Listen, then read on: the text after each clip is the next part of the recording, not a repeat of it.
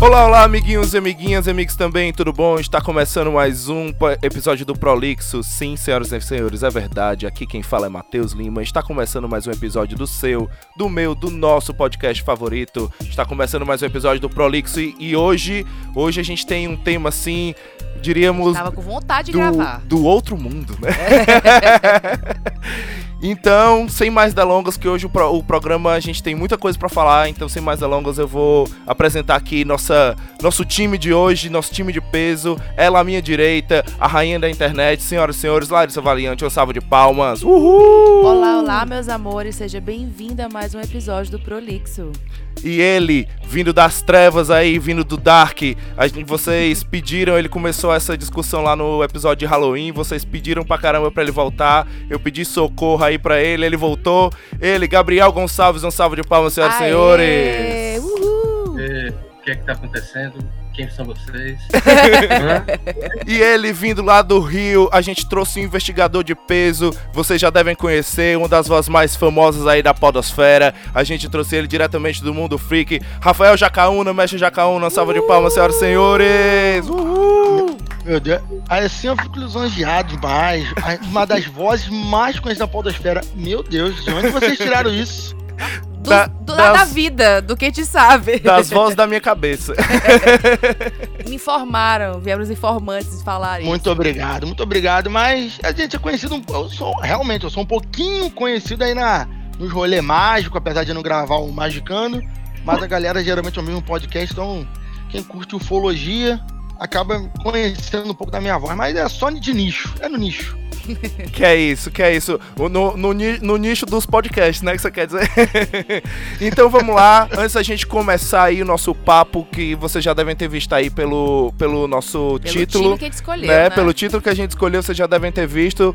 Que a gente vai, a gente vai trazer uma, uma discussão polêmica. Então, antes da gente começar, a gente tem uns recadinhos da semana. Se você gosta do nosso trabalho e quer ajudar a gente a continuar existindo, siga a gente lá nas redes sociais, no arroba podcastprolixo, no Instagram, no Twitter dá lá o like, comenta, manda DM, manda, DM, manda amor, manda tudo. A gente, a gente tá, tá lá para isso, pra gente estender essa discussão que a gente e não começa só aqui. Isso, tem que fazer mais o que, Matheus? Então, para estender essa discussão aqui e para estender essa discussão a gente, a gente tem que estender as pessoas. Então, Exato. indique o podcast para seus amigos aí. A gente, a gente não espera que vocês indiquem para menos de 20 amigos, né? Porque a gente tá em 2020.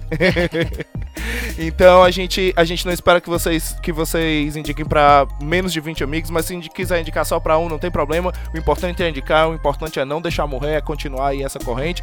E aí você vai me perguntar, mas Matheus, onde é que eu posso indicar para o meu amigo escutar o, o Prolixo e eu vou vou lhe dizer. Você pode escutar, você pode indicar no Spotify, a gente tá no Deezer, no Apple Podcast, no Google Podcast, a gente tá no Ola Podcast, que é uma plataforma 100% brasileira dedicada a podcasts, vale a pena conferir lá. E a gente está nos maiores e melhores em qualquer agregador de podcast à sua preferência, tá certo? Então, sem mais delongas, vamos pra pauta.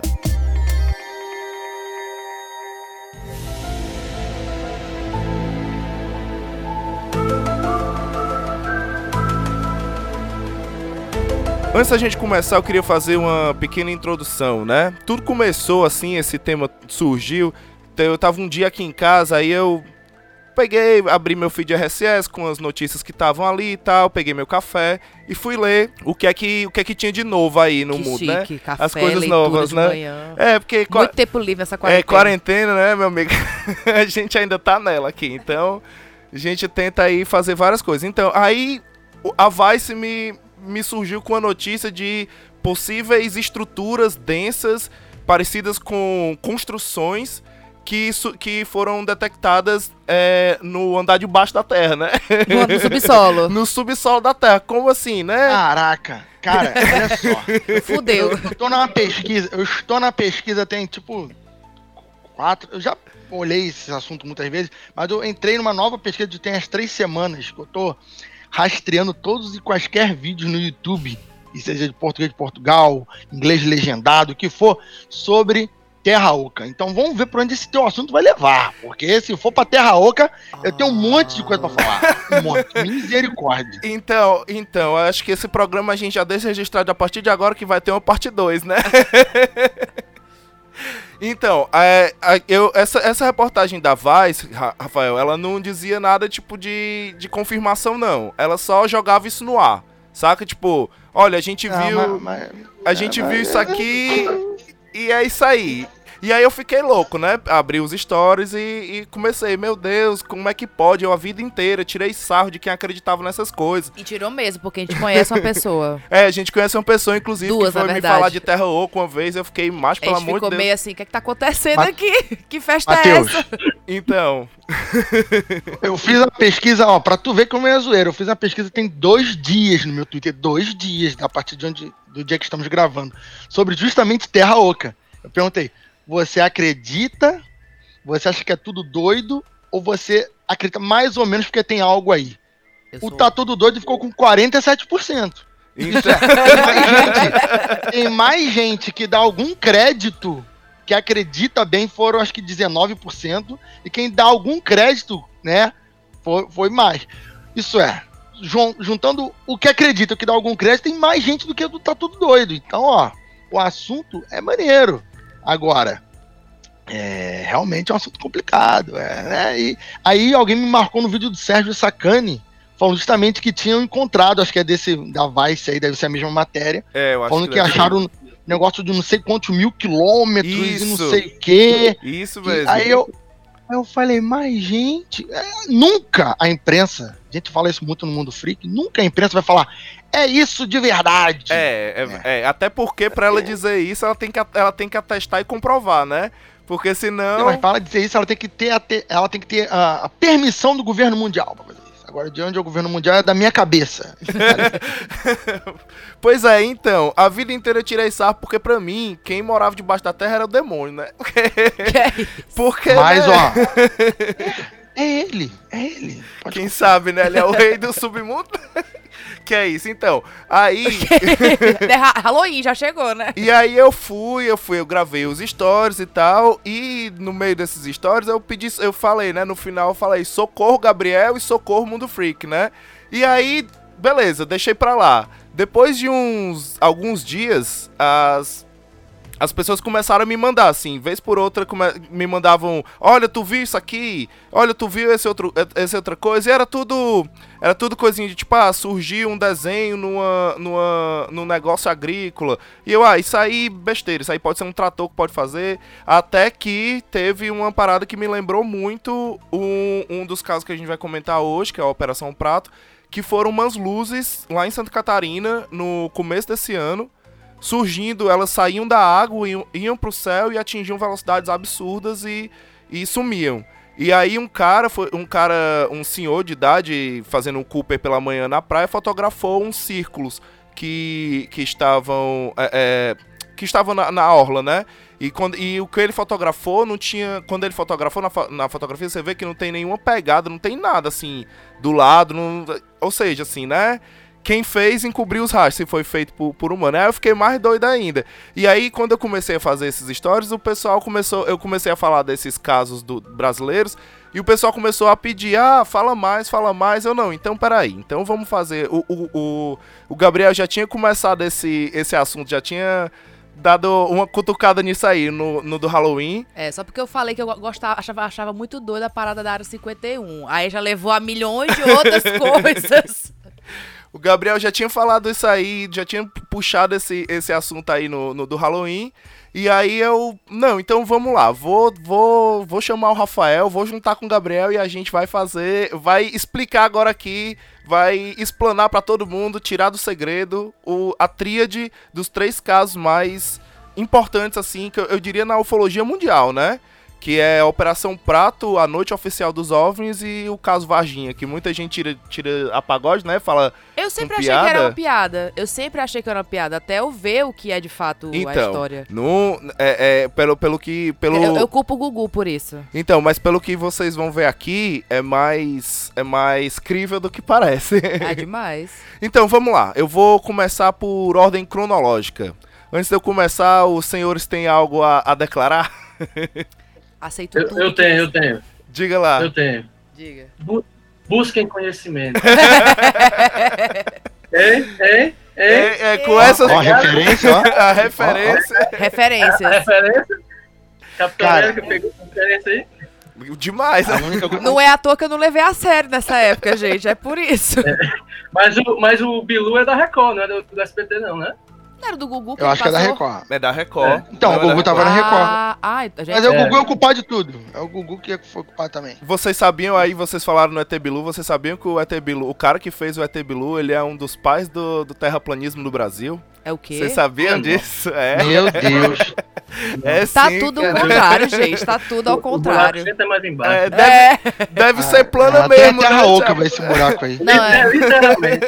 Deve ser plano mesmo, né? Essa porra, se o ET tá dizendo que é plana, porra. é oca, no caso. Sobre esse assunto, só tem uma coisa a adicionar. Operação Prato põe no chinelo a maioria da ufologia gringa aí. Operação Prato é um caso demais. sensacional. Sensacional. Varginha, Varginha, é, é, né, eu tenho questões, mas Operação Prato é foda. Eu fiquei assustada quando eu vi. Eu nunca imaginei que tivesse uma história dessa no Brasil. O envolvimento com a Operação Prato, ela começou com a informação dada pelo prefeito da região onde estavam ocorrendo essas coisas, pedindo providências ao comandante do primeiro comando. Tá? É, o ofício foi recebido e foi mandado uma equipe de agentes para que fosse tirar a limpo essa, esses avistamentos, o que que estava realmente acontecendo. Eu estava fora quando retornei, me foi é, passada o início da operação, a documentação inicial, e que eu chefiasse a equipe que ficaria encarregada daí para frente por quatro meses, que ninguém sabia que era quatro meses, sabia quanto tempo, mas era uma operação contínua, tá? Não foi um fato, vou lá, vou olhar e vou voltar. Foram quatro meses de dia a dia, noites inteiras observando vigília, olhando o céu e, e perseguindo as informações que eram dadas. Apareceu em tal lugar, equipe se deslocava para tal lugar. Depois de um certo tempo a gente já tinha uma ideia mais ou menos das probabilidades de surgimento desses, desses, eh, dessas luzes, dessas coisas que estavam ocorrendo. É, esse, as primeiras eh, avistamentos foram de luzes, tá? E logo em seguida vieram eh, o que eles diziam que era ataque, que aquela luz atacava as pessoas, não atacava ninguém. Ela realmente focava uma luz verde vermelha, depois a gente veio saber disso. Primeiro uma luz verde, deixar a pessoa meio dormente, e logo em seguida uma luz vermelha, vamos dizer, um, tipo um raio laser, uma coisa dessa natureza que a gente conhece, a nossa tecnologia tem hoje alguma coisa que dá para se comparar. Esse, essa luz, essa incidência vinha nas mulheres, preferentemente nas mulheres no seio esquerdo, tá? E marcava, ficava uma queimadura no lu- lugar e marca de como se fosse furado de agulha, um pontinho, dois pontinhos de. E eles diziam que eles estavam sugando, estavam chupando o sangue das pessoas, tá? E virou chupa-chupa, por causa desse chupando o sangue, chupa-chupa, virou assim.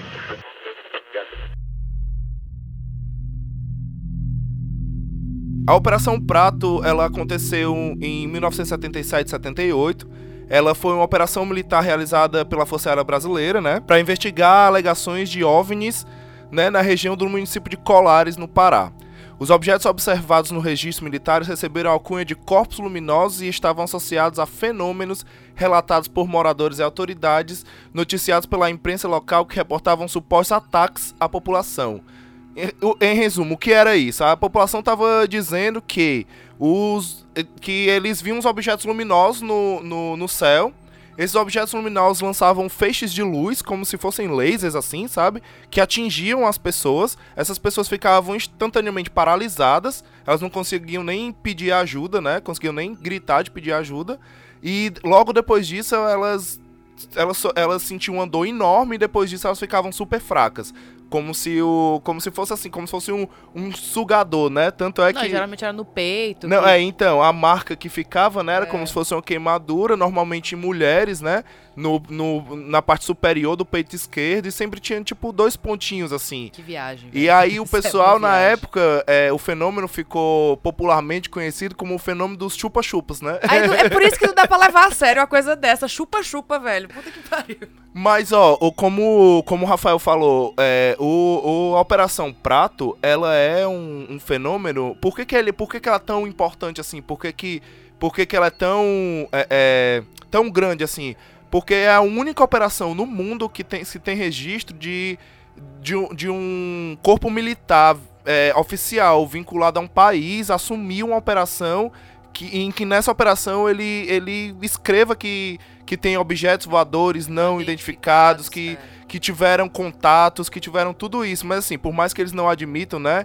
é, a gente vai ver no decorrer do que a gente vai falar aqui que é, os, os registros de desenhos fotográficos e tudo demoraram muito a serem disponibilizados, demoraram muito a serem a serem é, é, a, a- galera deixar assim aberto, né? N- Não ser não ser tão sigiloso e ninguém sabe se foi aberto tudo de fato, né? Ah, com certeza não foi. O que é que não não foi o que é que não ficou aí Até em segredo, porque né? calaram a boca de uma pessoa muito importante, fizeram várias coisas, assim. Pois é, e assim, o mais intri- intrigante nesse caso que eu acho é porque não foi uma pessoa que relatou ou duas pessoas que relatou. A, a, a, a médica lá, o, o, a Wilaide Carvalho Pereiro, que é a, a médica do, do, do, do único centro de Do- saúde, é, né? de O posto, saúde. postozinho de saúde, que, segundo o jornal da época, virou quase um pátio dos milagres de tanta gente que tinha ali sofrendo a mesma coisa, né?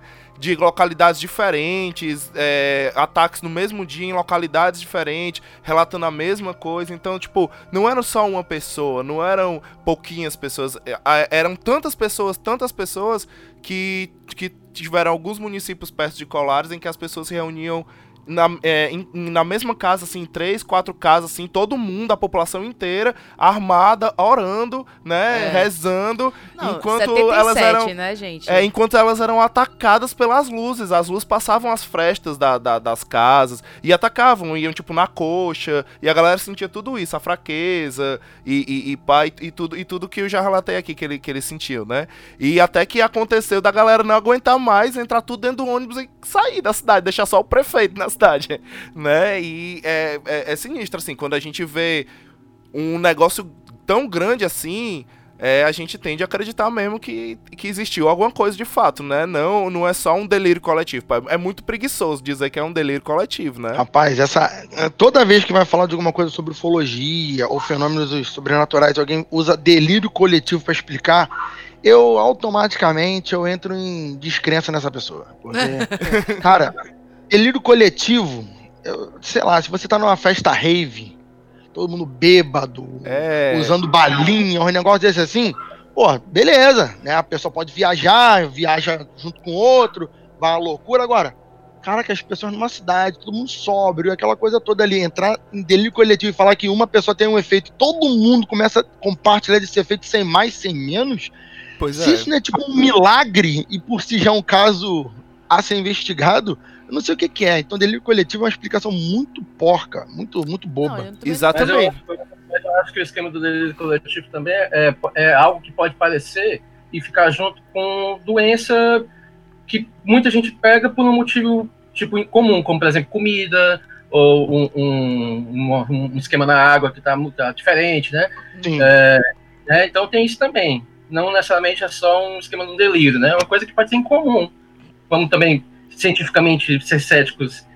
Não vamos só dizer, não, pô, é ET. Não, vamos dizer também que é uma coisa que pode ser uma coisa explicável. Exatamente, assim, a gente aqui não tá dizendo que necessariamente são seres de outros planetas, ou, ou- enfim, mas estava acontecendo um fenômeno em que estava se sendo relatado em cidades diferentes, assim, eu acho meio difícil ser um fenômeno, por exemplo, na água, na comida, de cidades Não, diferentes, ainda mais né, de tipo, o, de o 100... efeito é uma, é uma, uma, uma- tipo uma queimadura no peito. É, tipo, é muito difícil explicar isso. Não, mas isso assim, isso, se a gente for mesmo assim, bem cético, bem cético, a gente pode até dizer que é uma grande armação, que todo mundo Ah, meu... tava metido nisso e todo mundo fazia uma maquiagem ali pra Não, dizer. mas pra- Olha é- só, A gente, não tá, a gente- a gente não tá dizendo que é, que é aliens. Mas é Alien. É, exatamente. não Eu só quero como. deixar claro aqui meu posicionamento que o pessoal aqui do programa, o Gabriel, o senhor, o senhor Lima e a senhora Lima, Olha. eles falam por eles. Por mim, é 100% alien, não tem caô. Gente, mas não Ah, tem não como tem ser outra coisa. É em 77, a gente não tem essas. Nem, não tinha nem tecnologia nessa época pra poder fazer maquiagem desse tipo, fazer essas coisas. É, se não é o demônio, é alienígena, viu? É! Não, e o melhor é as pessoas da cidade, tipo assim, minha filha se preocupa, não, é Alien. Ah, que boa, porque se fosse o capeta, eu tava desesperada. Não, é, tem, tem, um,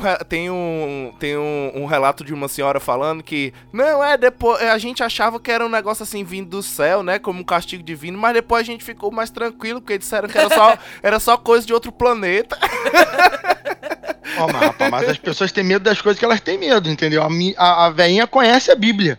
E sabe que se for castigo de Deus, o bagulho vai ser louco. Agora, Alien, ela não sabe o que pode vir, então tá tudo bem, sabe? Ela tá esperando outra Pois coisa. é, o pessoal fala que também é, sustenta muito, dizendo que naquela mesma época foi quando é, tava circulando aí uma teoria no mundo de um.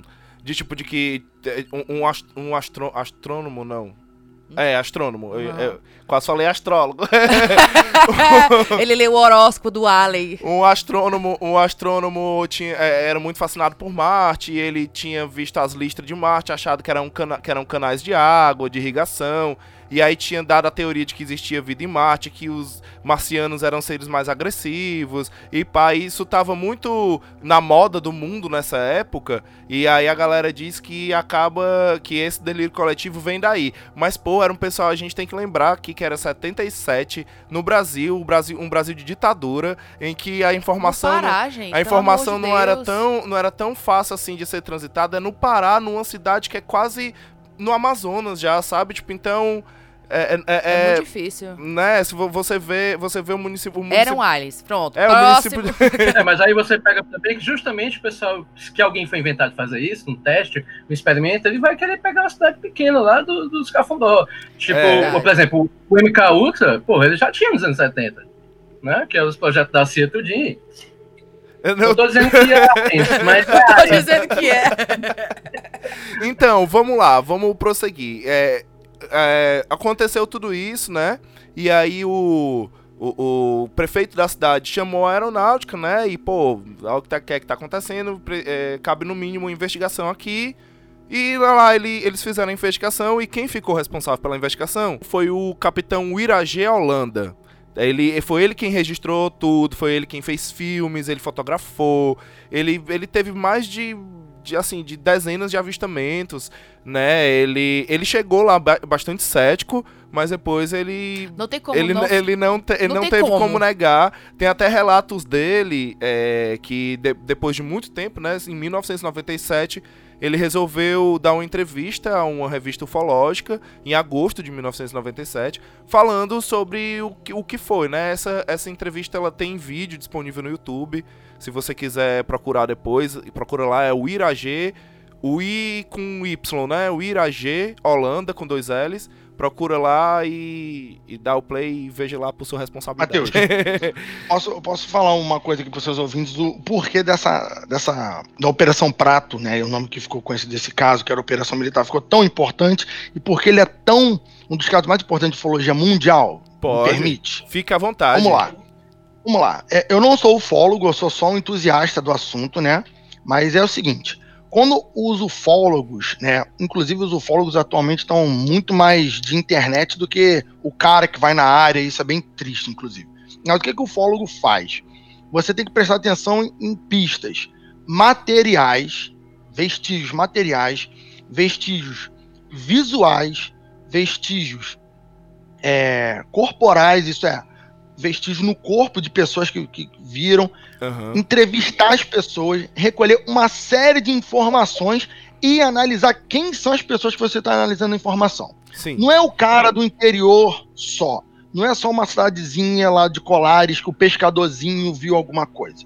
Você aqui tem relatos de oficiais de altíssima patente das Sim, Forças Armadas.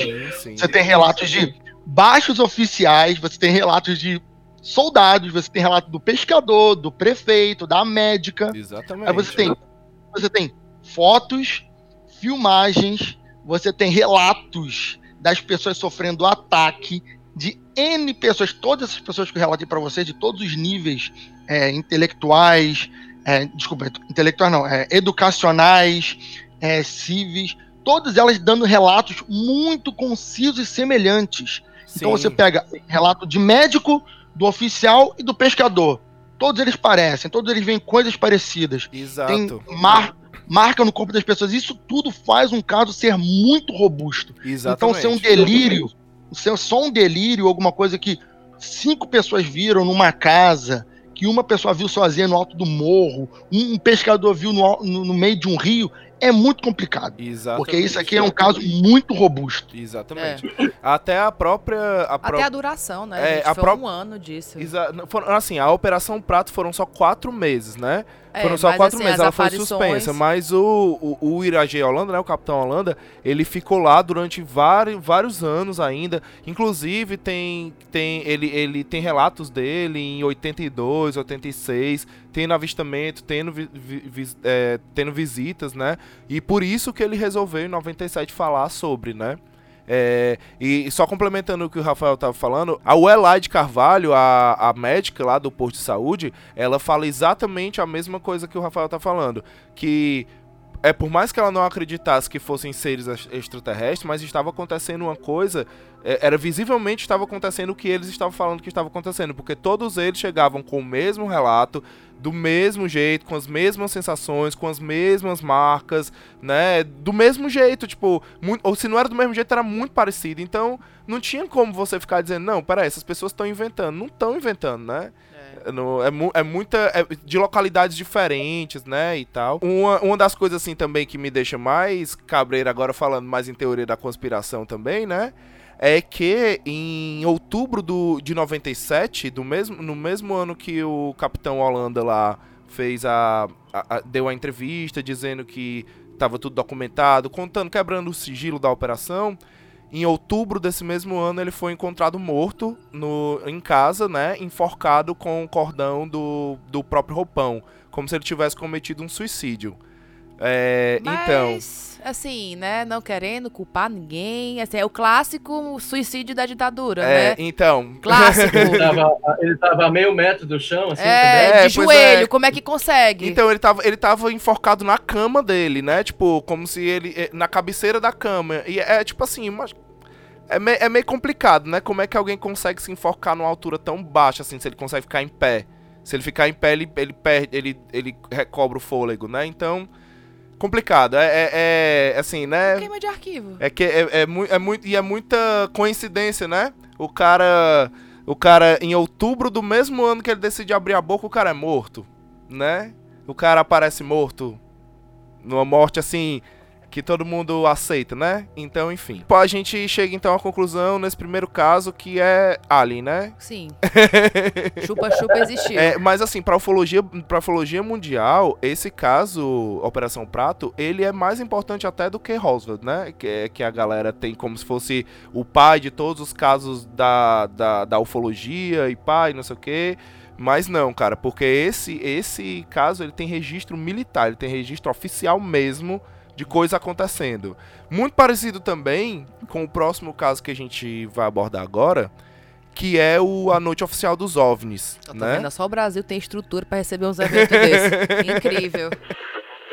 Toda vez que é detectado algum objeto não identificado, evidentemente há um processo ah, bastante eh, eficiente de verificar se foi alguma aeronave que está voando sem um plano de voo aprovado, etc. Mas quando se comprova que é, é algo diferente, as aeronaves então são acionadas. O que ocorreu foi que os radares detectaram vários objetos não identificados. Eu vi um objeto luminoso no espaço, é, parecia um astro normal. Eu voei na direção dele e após 5, 6 minutos de voo, fiquei com a impressão de que ele começou a esmaecer, a perder a intensidade e o brilho. Nosso objetivo justamente era esse, se aproximar e identificar. Nós não conseguimos nem nos aproximar, muito menos identificar. Fala Brasília. Brasília? Boa noite, bem-vindo ao Festival dos Discos Voadores. É uma loucura isso aqui, cara. Pô, os que eu pude ver tinham, fe- davam de cor o tempo todo, aquele festival de.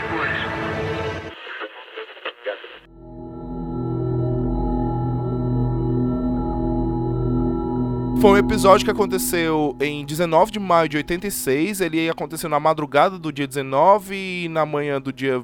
Na noite do dia 19 e madrugada do dia 20, né? É, foram quan- foi quando objetos voadores não identificados, né, os OVNIs, invadiram o espaço aéreo brasileiro e foram perseguidos por caças da Força Aérea Brasileira, né? Foram cerca de 20 OVNIs é, detectados pelos radares do Sindacta, né? Com sede em Brasília. É, é, é isso mesmo, assim, não tem. Esse caso ele é, ele é simples, rápido, direto e não tem muito o que contestar ele, não. Porque ele tem todas as gravações, é um caso, é um caso também oficial, né?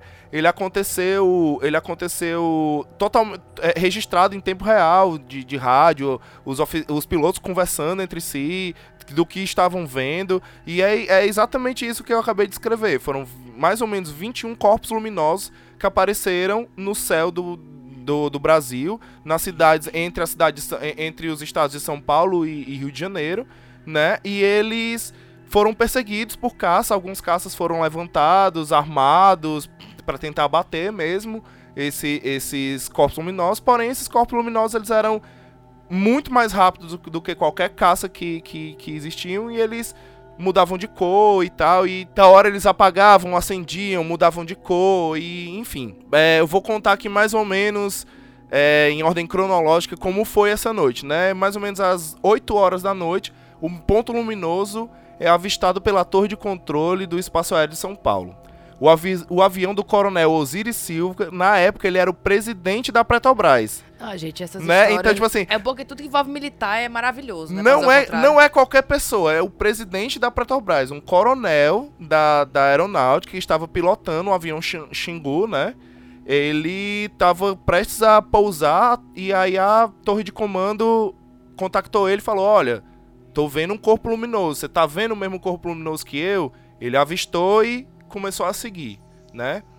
Mais ou menos às 9 horas, 9h14, 9h20, o Comando Aéreo de São Paulo e Brasília registram presenças de OVNIs, né, de objetos não, não identificados no espaço aéreo brasileiro, e eram mais ou menos 21 objetos já. Às 10h45 sobem os caças, né? Eles decidem subir caças Mirage, tanto no, tanto no espaço aéreo de São Paulo quanto no espaço aéreo de Brasília. E durante tudo isso eles vão se comunicando, né? É, eu vou. Durante, o, durante aí o programa, vocês já devem estar escutando aí até esse ponto, vocês já devem ter, ter escutado algumas inserções desses diálogos que eu tô falando. É, eu vou ler aqui um pouquinho, um, um desses diálogos pra gente aqui que tá no, no programa entrar um pouquinho mais no clima da conversa deles. Isso é um diálogo entre um, um piloto e a torre de comando, né? É, o piloto fala assim: Estou vendo três agora, mas parecem estrelas, mas o radar não pega estrelas. O que é isso? Aí a torre responde: Aí você observa alguma mudança de cor, algum movimento? E aí o piloto retorna: Rapaz, eu não sei. Pra mim, olhando assim, parece estrela, só que muda de cor. Bonito, fica vermelha, amarela, azul, branca. Pô, tá um barato isso aqui. Deve ter uns sete por aqui, pelas contas que eu tô fazendo. Ainda bem que vocês estão vendo também. Senão, eu ia pensar que eu tô ficando doido. O cara tomou uma bala, tava vendo umas LED assim no meio da, da pista, ficou louco. O, o importante, novamente, é salientar que é um militar. Exatamente. Ele é um É. piloto. É um Exatamente. piloto de caça. Não dá pra Não levar é- na sacanagem, né? É, é né? muito sério. Não é alguém, não é alguém que você vai falar: "Ah, tu confundiu com um balão, tu confundiu Vênus, tu confundiu não sei o que". Não, olha só. O cara estudou anos da vida, voa há anos e ele tem toda a experiência para saber muito bem não confundir um objeto voador com Vênus. Ele sabe muito bem. Então não tem como mandar o caô que o cara simplesmente está se confundindo com as coisas. Exatamente, não é um cara inexperiente que, que olhou um, um, um pontinho luminoso, um laserzinho que alguém tava botando no ar e, oh, me confundi. Não é isso, cara. Não é um gato. Pelo amor de Esse, esse foi só um diálogo que eu contei, né? Que eu, que eu falei. Tem diálogos que aparecem, inclusive, é, depois que tudo acaba, é uma ordem da torre de comando falando: se alguém perguntar pra vocês, vocês não viram nada por aqui. E ninguém fala nada sobre. Foi depois um, um, Sabe o que um brigadeiro se pronunciou o tanto que eles oficialmente. sabem, o tanto que eles sabem que eles não podem falar para pro mundo. Pois é, mas aí é aquele negócio, né? Se, a- se a- ele- eles pegam e vão falar assim pro mundo. A Ah, galera. foi o que a gente questionou ontem. Foi, a, né? a galera pergunta assim: ah, mas o que é isso aí? Não, são luzes no céu. E o que são essas luzes? Ah, não sei. São luzes no céu. Ah, mas elas atingem velocidade. Qual é a velocidade delas máxima? Não sei. Elas vêm de onde? Não sei. A gente tá vendo hoje em dia o que é que dá quando a gente fala não sei pras pessoas, né? Porque a galera, a galera fala assim: não, vocês precisam ficar em casa, em isolamento social. Até quando? Não sei. Aí ninguém se aguenta e vai todo mundo pra rua, né? Imagina se você falar não sei de umas luzes, corpos luminosos que estão chegando eu aqui. garanto que ninguém vai sair da Terra e, e- e ir atrás dessas Não, não é luzes. saindo da Terra, não. Mas, por exemplo, né, se. Por exemplo, se a gente voltar aqui na Operação Prato e você admitir que são seres de outro planeta que estão chegando na Terra, se órgãos oficiais admitirem com todas essas letras que são seres de outro planeta que estão chegando na Terra e estão, é, lesionando pessoas, a população de um país. É, você pode causar suicídio coletivo, cara. Não, eu entendo, mas assim, eu, eu sou muito pró-ciência, então eu acho que, tipo, essas informações, por mais que elas sejam muito absurdas, elas podem melhorar de alguma forma de algumas coisas. Não significa que eles vieram pra atacar, tô falando, fala, não tô falando da Operação Prato. Mas, tipo assim, não significa que eles são todos maus, que eles Não, são... é. Nesse caso das noi da Noite dos OVNIs, é, eu acho que. Eu acho que são. É, é um- é, são, são, Tipo assim, sondas de pesquisa, né? É, é o que eu acho, né? Se forem objetos de outro. De outro. De outro. é, De outro mundo, né? Digamos assim, de outro extraterrestre. mundo. Se forem objetos extraterrestres, que não forem da Terra, pra mim são sondas de estudos que vieram estudar, né? E, e eles até brincam dizendo, ah, eles estão brincando com a gente, eu ainda né? tô na vibe de Dark, pode ser uma viagem, sei lá, uma voltou no tempo, alguma coisa do tipo, mu- multiverso. Não, então, é, essa parada de voltar no tempo, né? Você pode até dizer, ah, é uma- um negócio de uma tecnologia de hoje. Ah, mas é só viagem. não- De uma tecnologia de hoje que o pessoal voltou no tempo e colocou essa tecnologia lá. Olha, eu não sei, porque, por exemplo, até o- um, um dos caças que conseguiu ter eles na mira, e a, a- a- ter um deles na mira e chegou a tentar atirar nele, é, na hora que ele atirou, que ele, que ele chegou a ter na mira e, atirar, e, e tentar atirar no, no, no objeto luminoso, o objeto luminoso disparou numa velocidade imensa que ele perdeu de vista. E aí ele não chegou a atirar. Mas tem até esse diálogo dele dizendo com a torre de comando. E segundo ele, a torre de comando em Brasília registrou o, a, a velocidade de Mach 15. E eu- pelo que eu sei, não tem nada que chegue a Mach 15, né? Que a gente conheça. Agora. Não, Então. não, não, não, realmente não tem. Uma vez a gente entrou numa discussão lá no podcast sobre isso, aí o, o Lucas Balaminuto falou que ah, tem sim algo que chega, aí foi o Igor ou foi o Lucas. Aí eu falei com eles, cara, não tem, porque seriam só foguetes experimentais, ainda mais nessa época do, do ocorrido, não, não tem, não, não É. tem. Mac 15, gente, é coisa de entre 18 e 20 mil quilômetros. Os caças militares mais, mais rápidos, mais modernos, em velocidade de cruzeiro, com pós-combustão, os caralho a 4 chegam, se não me engano, a uns 4. Os, os experimentais chegam a 6, eu acho, algo do tipo. Nada próximo de 18. 18 é para sair do planeta, sacou? É, Então, é, é muito absurdo. É, tem, É. tem uns, tem uns agora que não são tripulados, né? Que são, que são dessa linha da SpaceX aí. Eles chegam a 14. Vilão do nosso mundo. É, eles, eles chegam a 14 mil quilômetros, mas eles não são tripulados. Mas, mas- ele- mas é para voar na atmosfera ou é para sair do planeta? Então, eu acho que, eh, se eu não me engano, são aviões. Não são foguetes, não. São aviões. Tá? Mas eles são experimentais ainda. Se eu não me engano, eles ficam. Eles, é, o, o, o, pro- o protótipo, né? Ficou pronto, acho que foi no final do ano passado, ou alguma coisa assim. E, e pelo fato de não ser tripulado é simplesmente porque um- um- É, exato. essa- essas consegue, naves, quando, né? quando aceleram muito rápido, a pessoa lá dentro é, é física, né? Aí vai na parte da física. Se, se você tá a 200 km por hora, você vai a 18 mil em meio segundo, você vira um patê, né? É, Como- exatamente. Que você já era. Você não já sobra era. nada. Se você não virar um patê, os seus órgãos viram. Se você externamente continuar do mesmo jeito, por dentro você vira líquido, porque não tem, não tem, é uma força muito grande. Por isso que ele não é tripulado, né? E aí é exatamente isso, né? Mais uma vez, a gente tem aqui oficiais do exército, né? Esse pra mim é meu caso favorito. Eu sei que o Operação Prato é, uma, é, é um caso muito importante, Mas a Noite Oficial dos OVNIs, pra mim, Eu acho que é porque você gosta mais, porque tem muito relato. é porque tem muito diálogo. É, Tem É. um diálogo durante uma noite inteira, assim, você. É como se fosse um filme, né? É. Você- tem até uma reportagem no Fantástico que eles colocam a maioria desses diálogos todos, assim, é uma reportagem de 10 minutos, praticamente é só, são Aquele só esses diálogos, fantástico né? que eles fazem. E é bem legal, assim, cara. É muito, muito, muito legal é, o que eles relatam. Todos eles relatam, mais uma vez, é, são relatos parecidos, se não idênticos, das mesmas coisas, do mesmo jeito, né? De Não, e oficiais. um deles fala que res- as luzes respondem quando ele faz o- as luzes de manuseio da pista. Boa, boa pra Isso é muito legal, porque Boa. elas, assim, quer, lógico que a inteligência tá voando, tem que ter uma inteligência de outra forma, você ser rádio, É, né? isso foi o controlador, o primeiro o controlador de voo, aquele que falou com o avião do, do, do presidente da Petrobras, ele ficou observando uma que tava parada, que, tipo um farol na frente Ficou dele. observando ele, E né? ele começou a tentar se comunicar com ela pelas luzes da pista de pouso, né? É. E aí quando ele aumentava as luzes, ela se distanciava. Quando ele diminuía as luzes, chegava quase a apagar, ela chegava quase a pousar. E era, Foda. era loucura, assim. Ele, ele contando, assim, também tá dentro desses relatos. E todos, eh, tanto a Operação Prato quanto o Noite Oficial dos OVNIs, eles têm também, eh, eles estão disponíveis para quem quiser ver, quem quiser ter acesso, eles estão dis- disponíveis na Biblioteca Nacional.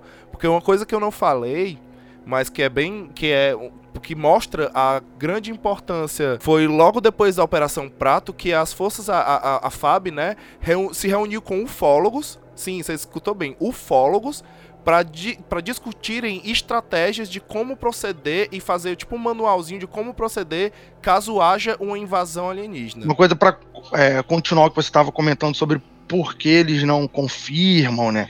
Você comentou que poderia causar é, uma morte coletiva, coisa do tipo.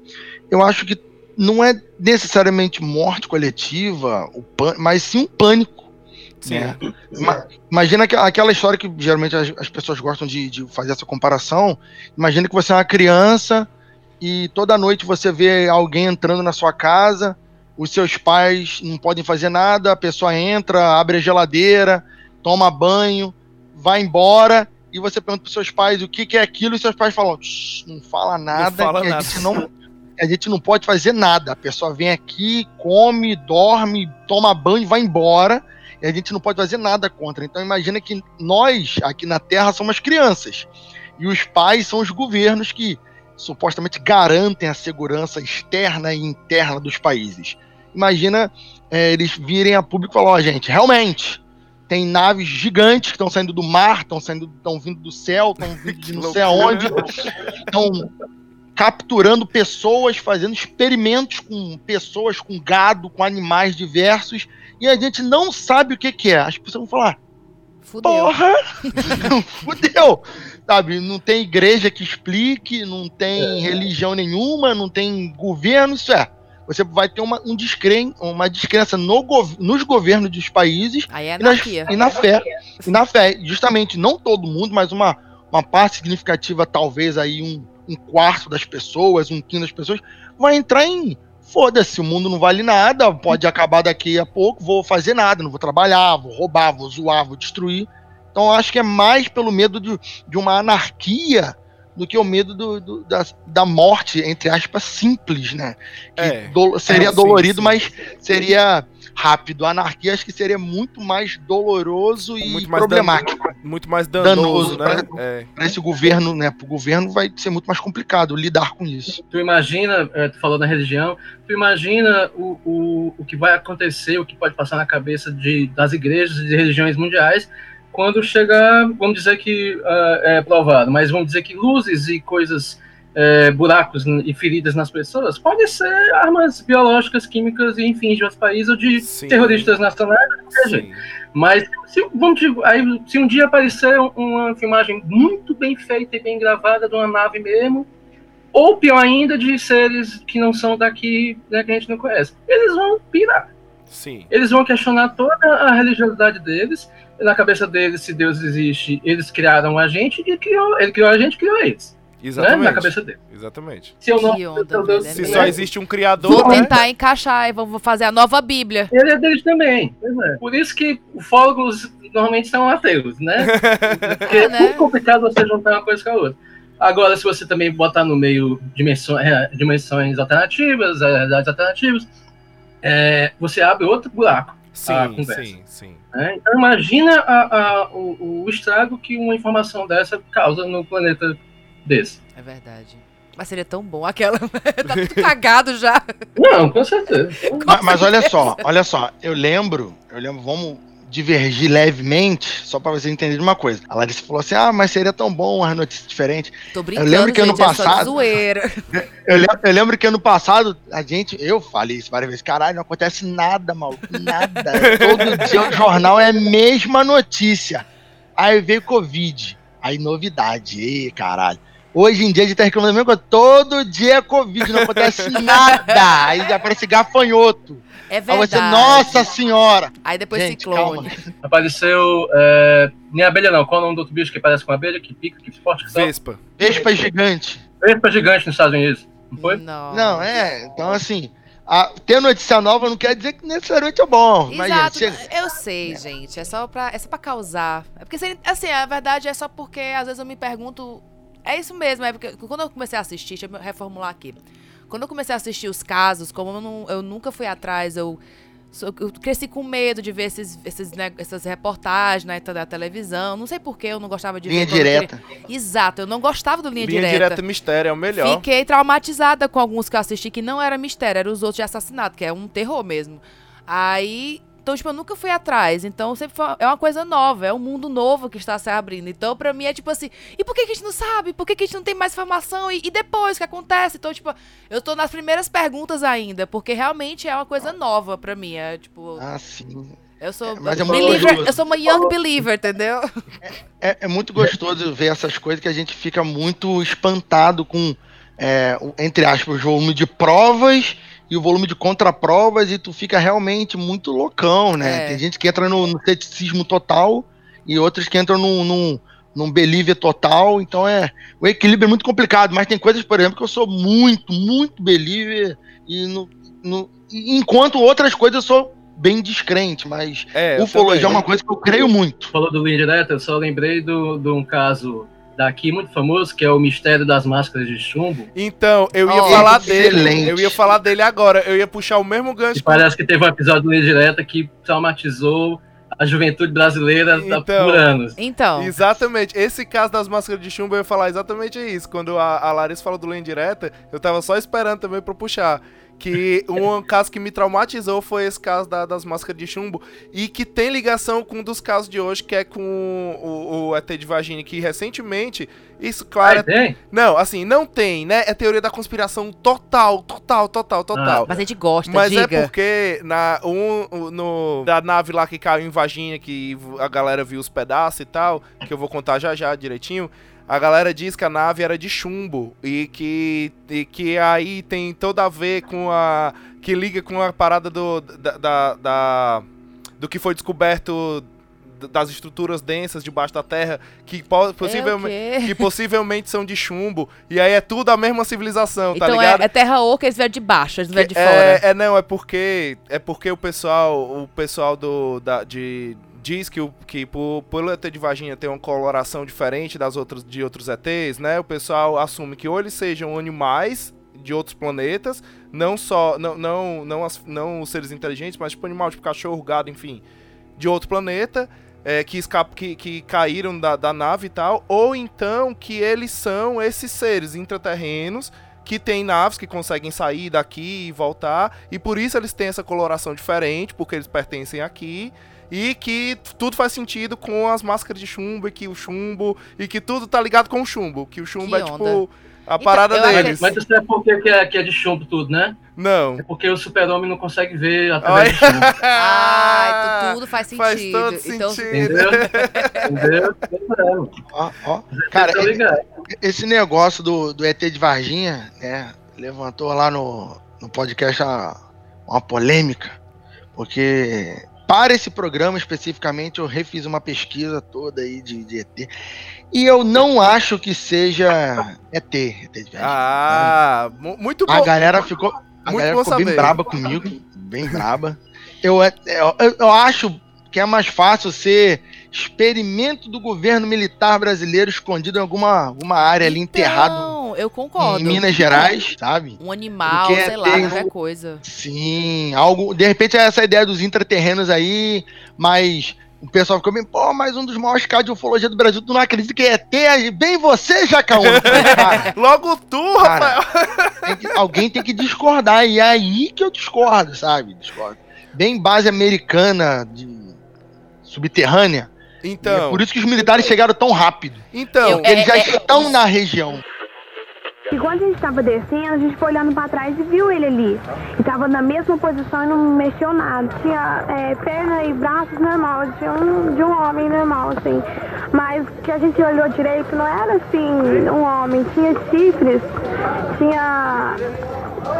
Tinha assim, a pele marrom, é, parecendo que passou com algum óleo no corpo. Tinha um pé grande, uns olhos super regalados, vermelho. Se fosse um homem, assim, agachado ali, eu tinha coragem de passar aqui com as três.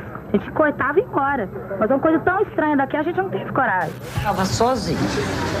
Mas não, não. Sabe, na hora eu não pensei em nada. Nada. Só uma coisa eu afirmo. Animal, assim, um bicho do zoológico, não era. Tava paradinho me olhando só.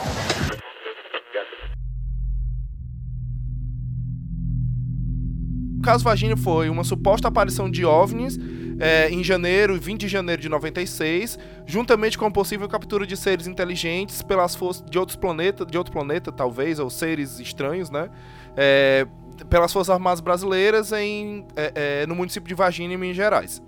Né, o- a história é a seguinte, né? a- uma nave passou, né, foi avistada por um casal de moradores de uma fazenda. O casal de moradores era o Eurico e a Oralina de Freitas, né? Eles viram essa nave passando é, com fumaça, um- um- não emitia luz, era só um objeto metálico que saía muita fumaça e, ele, e ela estava indo como se estivesse caindo. E esse objeto também foi avistado por um piloto, o Carlos de Souza, que ele estava de carro. O motorista, é, Não, ele, ele, é, ele é piloto, mas Ah, ele estava tá. de carro na BR e ele viu também o mesmo rastro. E como ele, por ele ser piloto, ele decidiu seguir né, o rastro, porque ele achou que fosse um avião, alguma coisa assim, e ele achou que ele poderia prestar algum socorro. Caso, né, É porque enfim, tava muito baixo. ele né? avistasse. Porém, a surpresa foi que na hora que ele chegou aonde supostamente houve o pouso, né? Houve a. é, é, o- caiu essa nave, enfim, onde ele supostamente chegou lá. Quando ele chegou lá, o exército brasileiro já estava lá. O exército já estava todo lá, não dava pra ver nada, só dava pra ver destroços, peças tipo de metal em tudo quanto era de canto. E o exército brasileiro tava lá e ele perguntou o que é que era, o exército mandou ele vazar e falou pra ele não falar nada. Beleza. Na manhã, do, isso foi de madrugada, assim, de manhãzinha, de madrugada, meio de noite e tal. É, quando, na manhã desse mesmo dia, né, os, os moradores de, de Varginha notaram uns barulhos, um- uns cheiros estranhos, uns movimentos estranhos vindo de um matagal. E decidiram chamar o corpo de bombeiros. E quando o corpo de bombeiros chegou lá, entrou no matagal, começou a investigar. Pouco, te- pouco tempo depois que o corpo de bombeiros estava lá, chegou o Exército Brasileiro, um caminhão da ESA, né, que é a Escola de Sargento da- das Forças Armadas, né? Ele, ele chegou lá, eles chegaram, entraram nesse matagal. É, desse matagal, eles, a galera escutou uns tiros e eles saíram de lá com dois sacos de lixo. É, a galera Dois- do bairro falou É, que escutou uns tiros de Os moradores fuzil. escutaram uns tiros de fuzil. E aí, de lá, os oficiais do exército saíram com dois sacos pretos, tipo sacos de lixo. E em, em um deles tinha, tipo, como se tivesse alguma coisa se mexendo. Ainda tava se mexendo. Eles colocaram lá e saíram fora. Na tarde do mesmo dia, né? Ainda em Varginha, né? Tudo aconteceu em Varginha, povo. É, ainda em Varginha, três meninas, a Kátia Andrade a, e, a- e duas irmãs, a Liliane e a Valkyria da Silva, elas estavam indo para casa e decidiram cortar caminho por entre as construções, que na época estavam tendo muita, muitas construções em Varginha, né? Decidiram cortar caminho por entre as construções e né, no, no, em um muro lá elas avistaram o que ficou, ficou mais famoso, né? Elas avistaram uma figura humanoide e quando uma delas gritou achando que era o demônio, por quê? Porque ele era, segundo elas, ele era é, marrom, né? Tinha uma cor. é, é, a pele dele era marrom, como se tivesse um óleo, brilhosa, assim como se tivesse um óleo. Ele tinha uns chifres e os olhos arregalados vermelhos, né? E elas falaram até que se fosse homem elas passavam, mas como não era, homem, como não era um, um ser humano, elas ficaram com medo e saíram fora. Justo. É, pouco, no- ainda na, no- na mesma tarde, uns 20 minutos depois mais ou menos, a Kátia, uma da, que foi uma das meninas, voltou com a mãe das duas irmãs pro mesmo local, mas quando ela chegou lá já tava um cheiro insuportável, mas a criatura já não tava mais lá, e segundo o morador que morava pertinho ali daquele muro, tinha dito que o corpo de bombeiros já tinha chegado lá e pegue um animal, um animal estranho. Então, aí, ainda no mesmo dia, sendo que de noite, Tava, o pessoal relata que nesse dia choveu muito, e aí no meio dessa chuva, uma dupla de policiais que estavam a paisana pelo local atropelaram um, um animal, um, um animal estranho, uma suposta criatura. E um desses, um desses caras, que é o Marco Elixerezer, ele desceu do carro sem proteção nenhuma, sem nada, foi lá, pegou o, o, anima, o animal, colocou dentro do carro e levou pro hospital. Por que, que ele levou pro hospital? Porque o hospital de Varginha já tinha eh, já tinha se preparado, tinha lá uma ala especial para cuidar desses supostos Casos. animais é, co- diferentes. Coisas, né, tava... né? E aí, o que eles, mas eles alegavam, aí é onde vem começa as controvérsias, né? Que eles alegavam que na verdade a- o exército tava lá, foi, Ah, disponibil- foi di- disponibilizado uma ala para especial, para um tratamento especial, porque eh, tava acontecendo a primeira cirurgia cardíaca de Varginha. Mas nem se fosse o Papa, meu amigo, que tivesse fazendo a cirurgia em Varginha, tinha tanta gente assim. Que coincidência. Ah, então. E aí depois eles disseram que não, tava acontecendo também o velório de um anã. Não, Porque ela tinha, tava grávida, tinha um casal de anões, tinha um casal de anões, um casal de anões que estavam internados e a, e, e- e a moça estava grávida. E ela Ai, morreu. gente, pelo amor de e Deus. aí, né, eu acho que isso deve ter sido pra justificar o tamanho dos corpos, dos sacos de alguma coisa assim. Porque só pode, porque. Que, que coincidência, parte Não é? 2. Que coincidência, parte Caraca, 2. isso fica muito louco, né, mano? Não, Então. o que que o, que que o exército vai fazer com...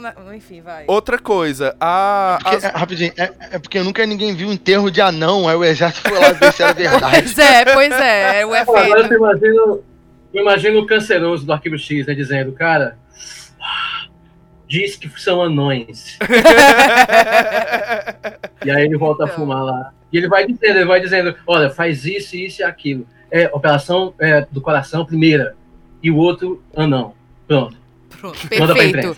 Perfeito, Perfeito. a imprensa vai comprar. E o pior é porque isso, assim, você pode até achar que é brincadeira, é piada, mas não é não, cara. Tem matéria de jornal, de oficial do exército. Mentindo na cara dura. Mentindo na cara dura e você olha pra cara dele, a cara dele nem treme, você sabe a paz. no trem, o cara quase pra rir. Nem você acredita no que você tá dizendo, né? Havia no hospital de Varginha um casal de anões, onde a, a senhora estava grávida para ganhar um neném. Isso coincide com o fato da é, de, de a ESA ter pegado essa criatura, ter colocado no caminhão e levado para o hospital de Varginha. A- as três meninas, elas descreveram esse essa criatura, né, com chifres arregalados, pai e tal, não sei o quê, e logo depois elas foram dizendo, não, a gente se enganou. Na verdade é porque tem um senhor aqui que é morador de rua, que ele é meio aleijado, ele, ele faz cocô no meio da rua mesmo, e a gente achou nada. era ele, aí a gente achou que era, a gente achou que era um bicho. A gente ficou Era um medo. morador de rua fazendo, fazendo alterofilismo, todo banhado em óleo, É, assim, todo pra ir pra competição. Coitado, gente. Fazendo luta greco-romana, né? E se banha em óleo. Então, pois é, é cada desculpa. Aí, continuando. em- no dia 15 de fevereiro. Mas há um boato que falar foi, elas foram pagas pra falar isso também. É. Pra a- mentir a história depois. Não, a- a- aí tem, aí tem relatos e relatos, né? Você tem até relatos de pessoas que quando vão lá pra ver o muro, essas coisas, que tem, que tem um cara lá sempre sempre de butuca e sempre vai falar com, Com eles. certeza tem. E nunca fala que é, ah, vocês vieram aqui pra ver o ET? Não, sempre fala que vocês vieram pra alugar pra uma festa. Ah, o que é que vocês estão querendo fazer aqui? E sempre intimida a Deve galera ter um que chega ali militar lá perto. que tá undercover lá até hoje. Esperando só- voltar. só- não, não esperando voltar, mas tipo, só analisando pra não, não vazar mais essa história, não ter pesquisa, entendeu? Talvez tenha Dia 15 de fevereiro, por causas desconhecidas, né, aos 23 anos, o capitão lá, o, o policial apaisano, quer dizer, e o Marcos Alixerez, ele morre. Ele deu entrada no, no hospital com, com um abscesso, né? Com um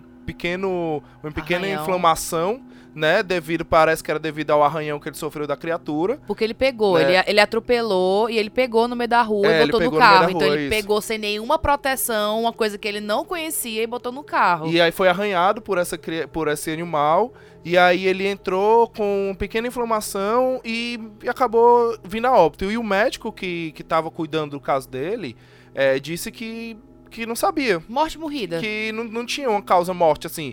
Que eles fizeram vários exames e assim, pra ser uma. E que esse era muito intrigante, porque pra ser uma coisa assim, fulminante, de coisa de dias ele morrer.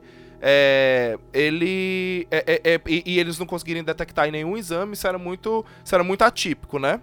É, parece muito assim, né? O que eu fico pensando assim, se a gente fora, até pensando se for ET alguma coisa assim, isso é radiação, né, bicho? Não tem pra onde correr, isso é radiação em alto grau. Eu vou até te falar o seguinte, é, eu dei uma pesquisada não sobre isso, mas sobre um outro assunto semelhante, que quando a pessoa morre, muitas vezes a gente está acostumado a assistir em seriado médico, House, Grey's Anatomy, a pessoa chega lá, faz um exame, aí vem o cara com o exame na mão, ó, tem aqui, é, tá com tal doença, tá com não sei o que, mas na vida real, você identificar o que a pessoa foi envenenada, como que ela foi intoxicada com alguma coisa, ou o que matou a pessoa, precisa ser um exame de o que você está procurando. Raramente você consegue fazer tipo um exame de sangue e no exame de sangue acusar coisas aleatórias. Sim, sim, Quando você faz um sim. exame de sangue, você tem que procurar especificamente coisas. Exato. É, tem, é, você É, tem que, aprendi aqui. você tem que ter o, É, então, reagente, o reagente certo pra coisa certa, né?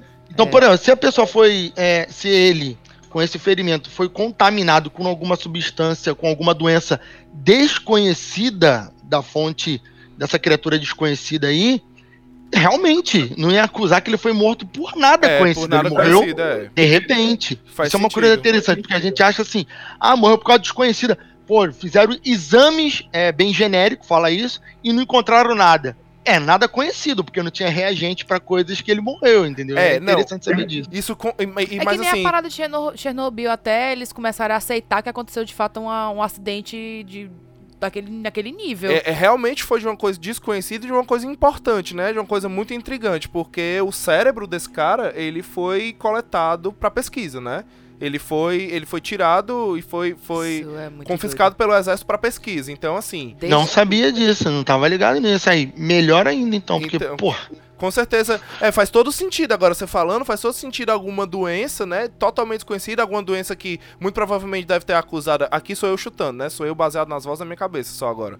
É, muito provavelmente deve, deve ter. Deve ter sido alguma A causa morte deve ter sido alguma coisa ligada ao cérebro, né? Alguma aneurisma, alguma parada assim.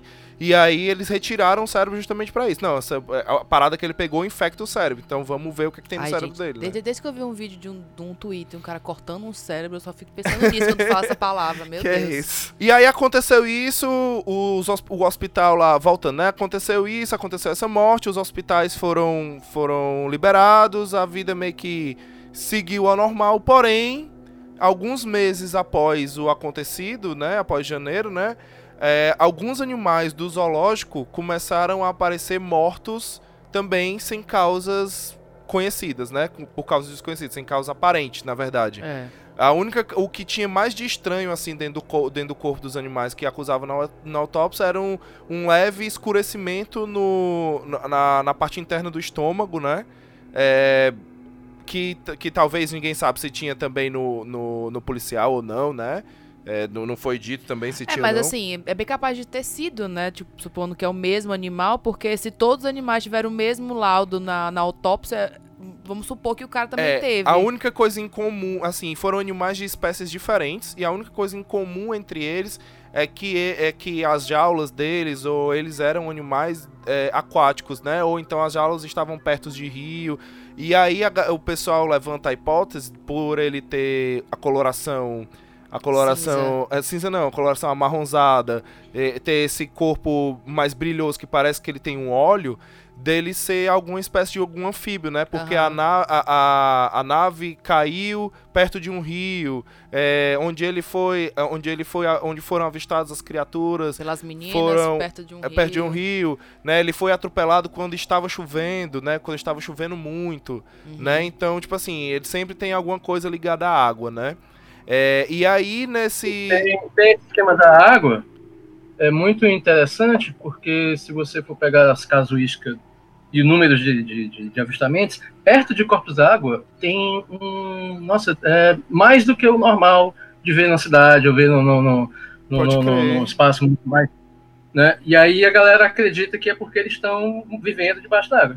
Né? Pode crer. Então tem essa, essa teoria. Olha, olha, eu, eu vou, eu penso assim, agora você falou assim, eu, eu sei lá, eu, eu creio, eu tendo mais a acreditar que talvez eles estejam atrás de água, né? Ponto. Eles venham de- é, na galáxia aí no espaço atrás de planetas que tenham água. Eles né? moram no, Porque eles- no mar, mas não Não, conhece o mar também, não, gente. Não sei. Mas, mas, mas, mas aí que tá. Você tá dizendo que, nesse caso de Varginha especificamente, eles vieram atrás de água. Não, não, ou que não, não. aliens vêm pra Terra pra beber água. É, Isso.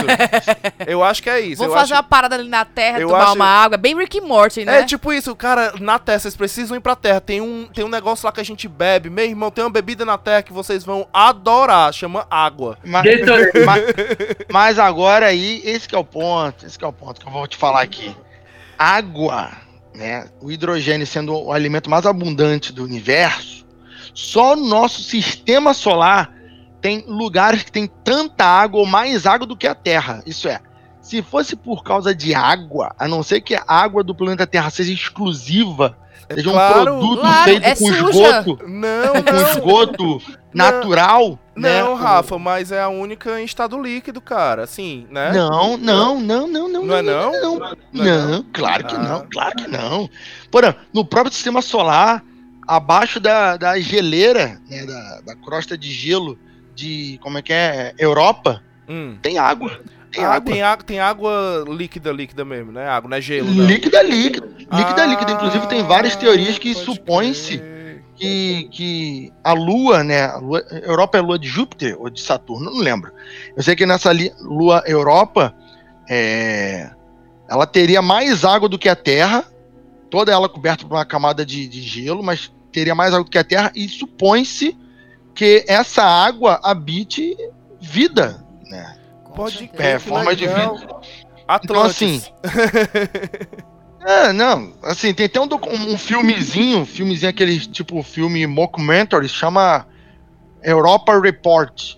Europa Report, algo do tipo assim, depois dá uma olhadinha. Vou É um desses olhada. filmes que é feito em formato documentário. Ele tinha na Netflix, não, não tem mais, eu acho. Sim. Mas eu acho bem legal. Que é uma missão à Lua de Europa. Aliás, a missão Europa, a Lua Europa. Pode é crer. um grupo de. Vou atrás, assim, ó, cara. Eu não conhecia. É interessante. E aquilo, como o sistema. O, o o eu tô falando do sistema solar. Se tem água líquida aqui do nosso lado, imagina na É, galáxia. É, é verdade. Então, assim, vir pra Terra atrás de água e arrumar tanta treta com humano Não é, Pra mim cara? é- É. é, é que nem ouro. Ouro, com toda certeza, vários planetas têm ouro, sabe?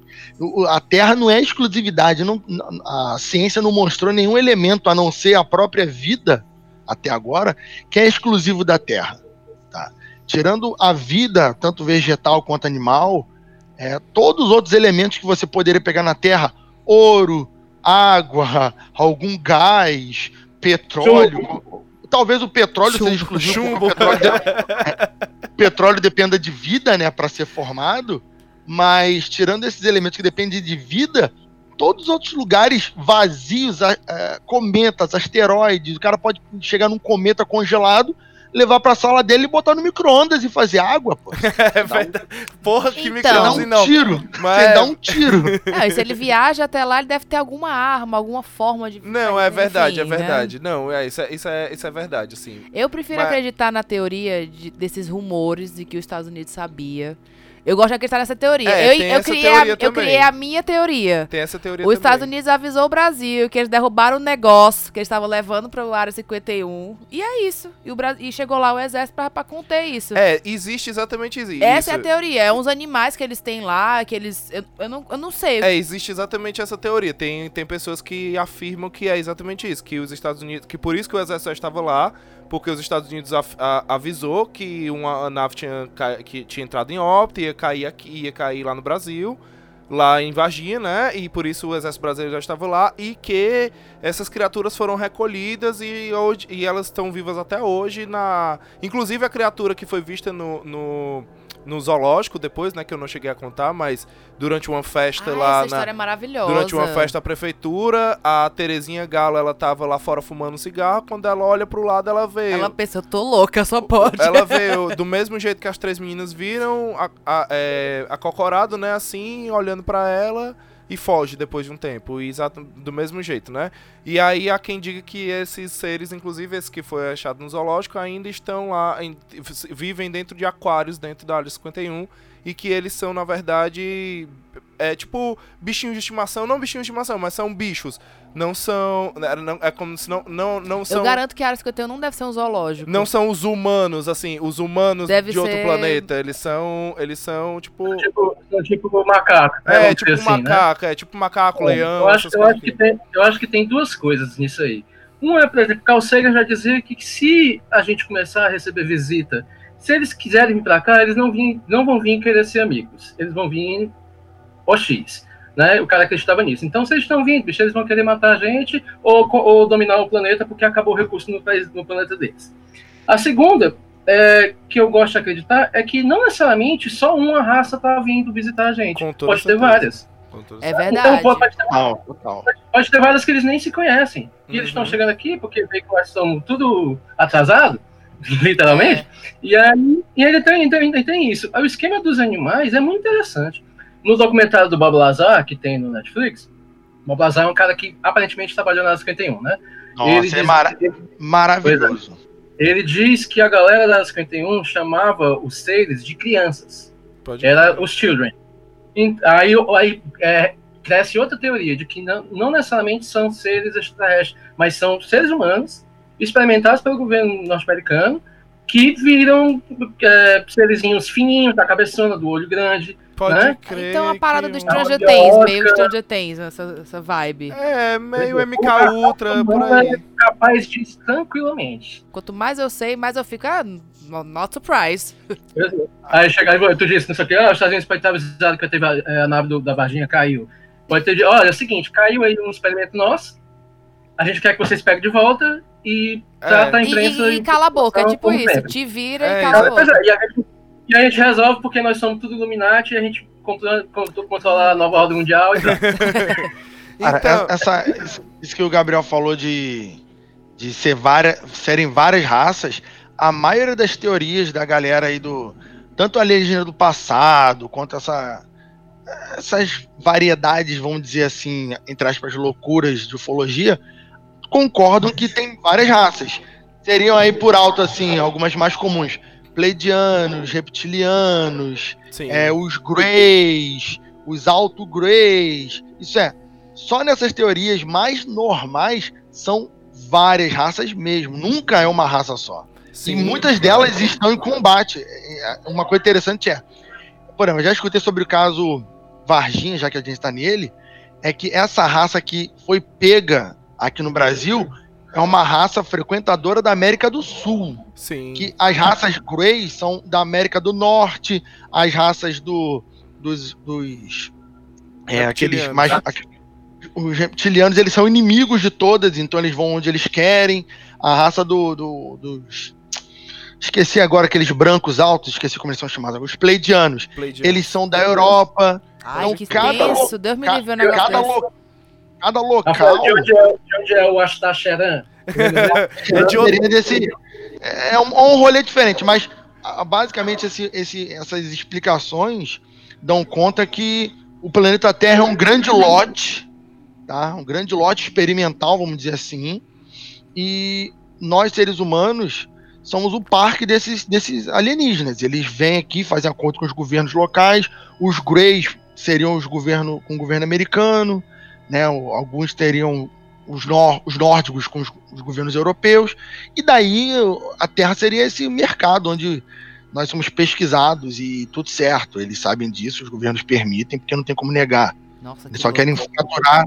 Eles querem faturar o máximo que podem, porque não tem como impedir, Tem sabe? até Esse uma. Tem até. ele é tem- o quê? Ele é um alienígena também? Não, o Astacheran é, é, o, é o rolê do alienígena cósmico, já é a parada mais espiritual. É de, Ah. A Baby, a Baby, Con- a Baby Consuelo disse que foi abduzida por ele. É, O, o Astacheran, o Astacheran. é o filho do tava- Ele é eu filho... tenho todo um carinho com o um carinho. O Astacheran é, Não, ele é, ele é filho do Crostron, Crostron Tra, né? Uma coisa assim. Adoro os nomes. é, O Astacheran tem uma imagem. no- o programa 100 do Mundo Freak foi o especial de Astacheran.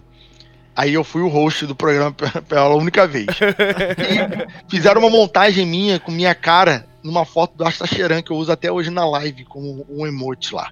Cara, o Aston Cheran é, um, é uma parada toda parte porque ela tem uma pegada quase completamente de ufologia espiritual. É. Sim, você tá ouvindo isso, tu ouviu correto, ufologia espiritual. Que É o que mais tá na moda hoje, é o que mais É, tá na moda, tem. essa religião ufologia, tá?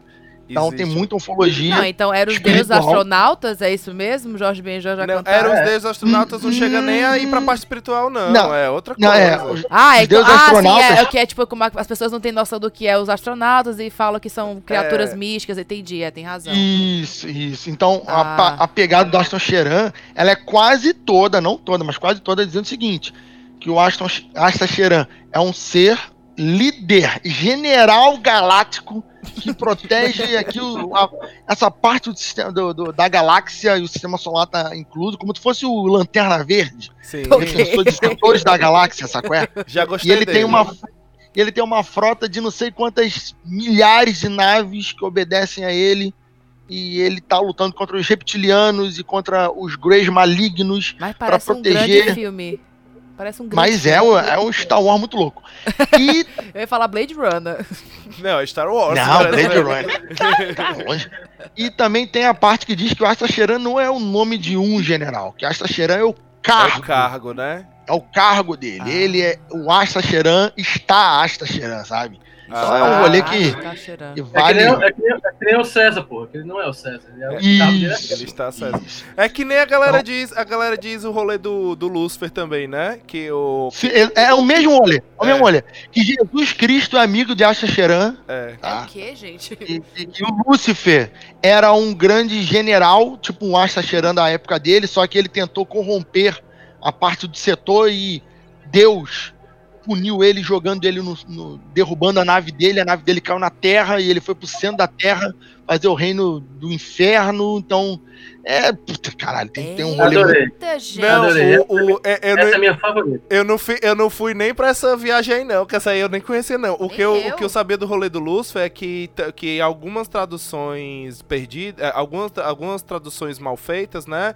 é, foi se perdendo isso, mas que em algum. que na. acho que é em grego.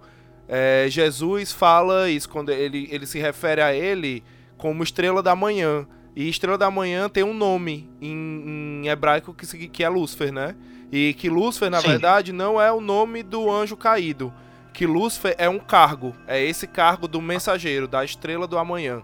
Entendeu? Hum, É tipo como se fosse o rolê do Astacheran também. Não é. Você não é Lúcifer, você está Lúcifer, entendeu? Entendi. Aí ele chegou aqui, foi falar com a Baby do Brasil. E aí, e aí a Baby do Brasil botou o nome da filha dela de Nana Chara. Isso Sabe mesmo. E Eu não sabia que vinha dele. Eu, tipo, eu Vinha. conheci. Vocês, vo- tem, um, tem um rolê, agora que vocês estão falando aí, tem um negócio que você faz pra chamar o Astacheran, não tem? É o Que você olha, tipo, pro para-brisa do carro. Ai, tem? tem, Ai. tem, tem vários rituais pra chamar Astacheran. Nenhum deles nunca Cara, funcionou, não. Já tentei. Já testei, né?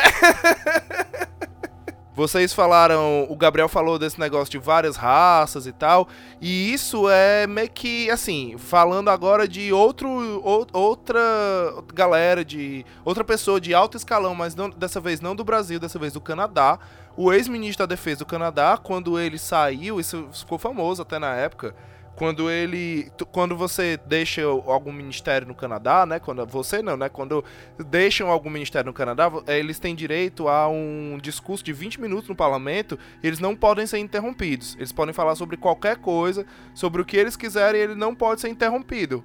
E ele usou esse discurso para falar exatamente Pra sobre cobrar, né? sobre os UFOs. E aí o discurso dele é bem coerente, assim, ele fala que, que enquanto ele era ministro da, da defesa, ele não se preocupou com isso porque ele estava mais preocupado em manter uma, uma unidade de defesa no Canadá, que era muito mais importante para ele se preocupar com a segurança do povo canadense é, com, com os problemas mundanos, né? Porém, é, que ele recebia constantemente relatos de, de OVNIs, né? De UFO, no caso que eles chamam, né? É, vários relatos de OVNIs, vários relatos de, de contatos, e ele manteve contato com algumas pessoas de que são importantes politicamente, que têm contatos com. que tiveram contatos com esse. Com, com, com essa galera e tal, não sei o que. E ele afirma no discurso dele que a Terra tem sido visitada ao longo dos anos por nove raças. É, são nove raças é, documentadas, né? Da- é, e algumas ainda continuam vindo, outras não vêm mais. Outras vieram na época dos maias e hoje não vem mais. Outras vieram na época do Egito, dos egípcios e não vem mais. E elas têm comportamentos diferentes. Algumas são agressivas, outras são, outras vêm para dividir conhecimento mesmo, pra, porque elas vêm atrás de recursos como se fosse uma mais uma parada comercial mesmo. Elas param para pegar algum recurso, alguma coisa e trocam com alguma tecnologia. E aí ele fala que quando ele descobriu tudo isso, ele foi questionar na época o presidente do, dos Estados Unidos, o Bill Clinton. E ele foi questionar o Bill Clinton e a resposta do Bill Clinton foi: dentro do governo do estado, dos Estados Unidos existe um outro governo que eu não tenho controle e ninguém tem. É os reptilianos. E é isso. E a gente E- falando que era a Elizabeth. e assim, né? E isso não é uma parada que você Deve pode ser simples- não-. Isso não é uma parada, é muito fácil, é muito lugar comum você olhar pra esse cara e falar assim: ah, o bicho é velho, tá ficando doido, já tá querendo causar. Meu amigo, é, é muito fácil você falar um negócio desse, né? É muito Ah, fácil é, desvalidar. É você é, quebrar qualquer argumento com besteira. É também. muito fácil você desvalidar a pessoa desse jeito, É. né? Então, pois é. É, eu acho que a gente. Eu tô. Minha cabeça tá perdida. É, eu, eu eu tava pesquisando sobre Astacharan, que eu já tô tipo assim, o que, que é isso, gente? Eu tô, tô- eu tô indo muito além já. Vai chamar ele, viu? Ah, não quero, não quero não. Eu sempre, eu, tipo assim, eu acredito, I'm a believer, mas por favor não apareça pra mim. Em todos os sentidos. Alma, ET, Astacharan, pra ficar no canto lá que eu, eu só quero acreditar. Nem Deus, só fica lá que eu sei que tá lá. Cara, eu, eu tava conversando isso hoje com uma amiga lá no Twitter, falando que. Ela falando que tem muito medo. Eu falei que eu também tenho um medo. Ela, ah, mas você grava sobre demônio, alienígena, você, não, você fala que tem medo. Eu falei, não, mas eu não tenho medo nem de alienígena nem de demônio, não. Ela, mas como não? Eu falei assim, não, eu tenho medo de assassino, de ladrão, de assaltante. Então. Ela, não, mas isso aí dá pra resolver com arma. Eu falei, mas eu não tenho arma. E eu nem sei, se eu tiver uma arma, eu nem sei o que fazer É, e também. se eu tiver então... uma arma, eu nem sei usar, amigo. Então. É, e- eu- aí ela, mas, o de- ela, mas o demônio, o ET, eu falei assim: olha, o dia que eu for acusado por um ET, por um demônio aqui na minha casa, eu pular o meu muro, forçar minha porta, alguma coisa assim, parecer no Jornal Nacional.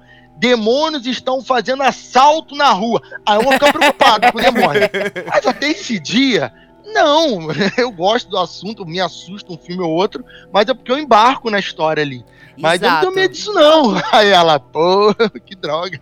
Eu, eu- eu fico com medo de aparecer mesmo pra mim, depois de ser aquela sortuda que, tipo, que vê. Eu não quero ser essa pessoa, eu gosto de ser a pessoa que só vê a história depois do documentário, entendeu? É, não, eu acho que eu não queria ver também, não. Acho que eu queria ficar. Queria. Fica eles lá na, na dele. Já, já basta as coisas que me assombram. Já basta as vassouras que ficam em pé, as portas que se abrem. É. Não. Você já tem os seus, demo- seus próprios demônios. Já, Já, Tá, já tá demais. Ainda vinha alienígena. Não, tá bom, fique lá. A não ser que seja pra me, pra me dividir conhecimento, tipo o ET Bilu. Aí eu posso até. A gente pode até conversar, mas se não for. Tu não ia não dar lá. uma voltinha na nave dele? Rapaz, se for só pra dar uma voltinha mesmo, você não. Aí volta depois de 55 Você anos, como fi- se nada tivesse acontecido sem envelhecer um a gente dia, vai abrir imagina. aqui uma sessão, então, agora, antes da gente ir pro encerramento, a gente vamos abrir aqui uma sessão de contatos imediatos de Eu quarto vivi, grau. não, eu vivi. Né? Eu, eu sobrevivi, né? Sobrevivi. Eu vivi, eu vivi pra contar. Eu vivi pra contar, pra voar. Nossa, eu não acredito. Gabriel, eu estou pronta, conte. Fala aí do rolezinho da nave espacial, pode falar. Rafael, tu, tu teve já avistamento? Tu já, tu já Olha, avistamento, avistamento, eu acho que eu já vi alguma coisa ou outra, mas nada assim muito contundente, é muito longe, muito avulso, então eu, geralmente eu só afirmo, eu só afirmo que eu nunca, nunca tive nenhum, nenhum avistamento nem de primeiro, nem de segundo, nem de quinto grau, nem de nada. Eu ainda tô esperando o meu momento. É, eu sou o cara, eu minha sou vez. o caso que acredita muito, mas zero experiência. É, é, tem, É. que, tem que ir Eu pra tô- eu Quixadá, viu? Tem que ir pra Quixadá, Rafael. Vou lá, vou fazer esse rolê aí. Não, tu tem que ir, tu tem que ir para Quixadá, subir em um dos monólitos, que são aquelas estruturas parecidas com montanhas de pedra, e, faz, e ficar a madrugada lá, bicho, olhando pro céu. Tu nunca vai ver tanta estrela assim na tua vida. E gostei. É incrível, é incrível. E Quixadá é um dos casos, é um do Brasil que tem mais casos, né? É que assim, só você falou um negócio interessante também, nunca vai ver tanta estrela. É. No Brasil, a maioria das pessoas que vivem em cidade, talvez alguém esteja ouvindo nesse podcast, só nunca saiu da grande cidade. Quando eu vou pro interior do Rio, quando- do Rio de Janeiro, né? Quando você olha pro céu, você consegue ver até a faixa da Via Láctea, de tanto, de tanto, tanta estrela que. É, tem, que tem. tem uns cantos mesmo. Quanto mais afastado da cidade, eu, eu cresci indo muito pra interior, sabe? Aí tinha. Muitas vezes assim a gente ia pra descampado e a gente via exatamente, parecia que tinha assim um rastro assim branco no céu, meio que a faixa da Via Láctea mesmo, assim. É muito, é, é muito, é muito diferente mesmo, quando. Não é esse céu rosa da cidade, não. Quixadá deve ser maravilhoso, então. Só é quente que só o diabo, mas é muito bom. e, é, você tá dizendo que eu, era, que eu sou o contrário de ti, mais ou menos, né? Tu disse que tu nunca viu, nunca teve uma experiência assim e acredita piamente. Eu tive essas Eita. três experiências e sou super cético, né? Até hoje eu ainda acredito que eu não sei o que foi que eu vi, papapá, pode ser correr daqui.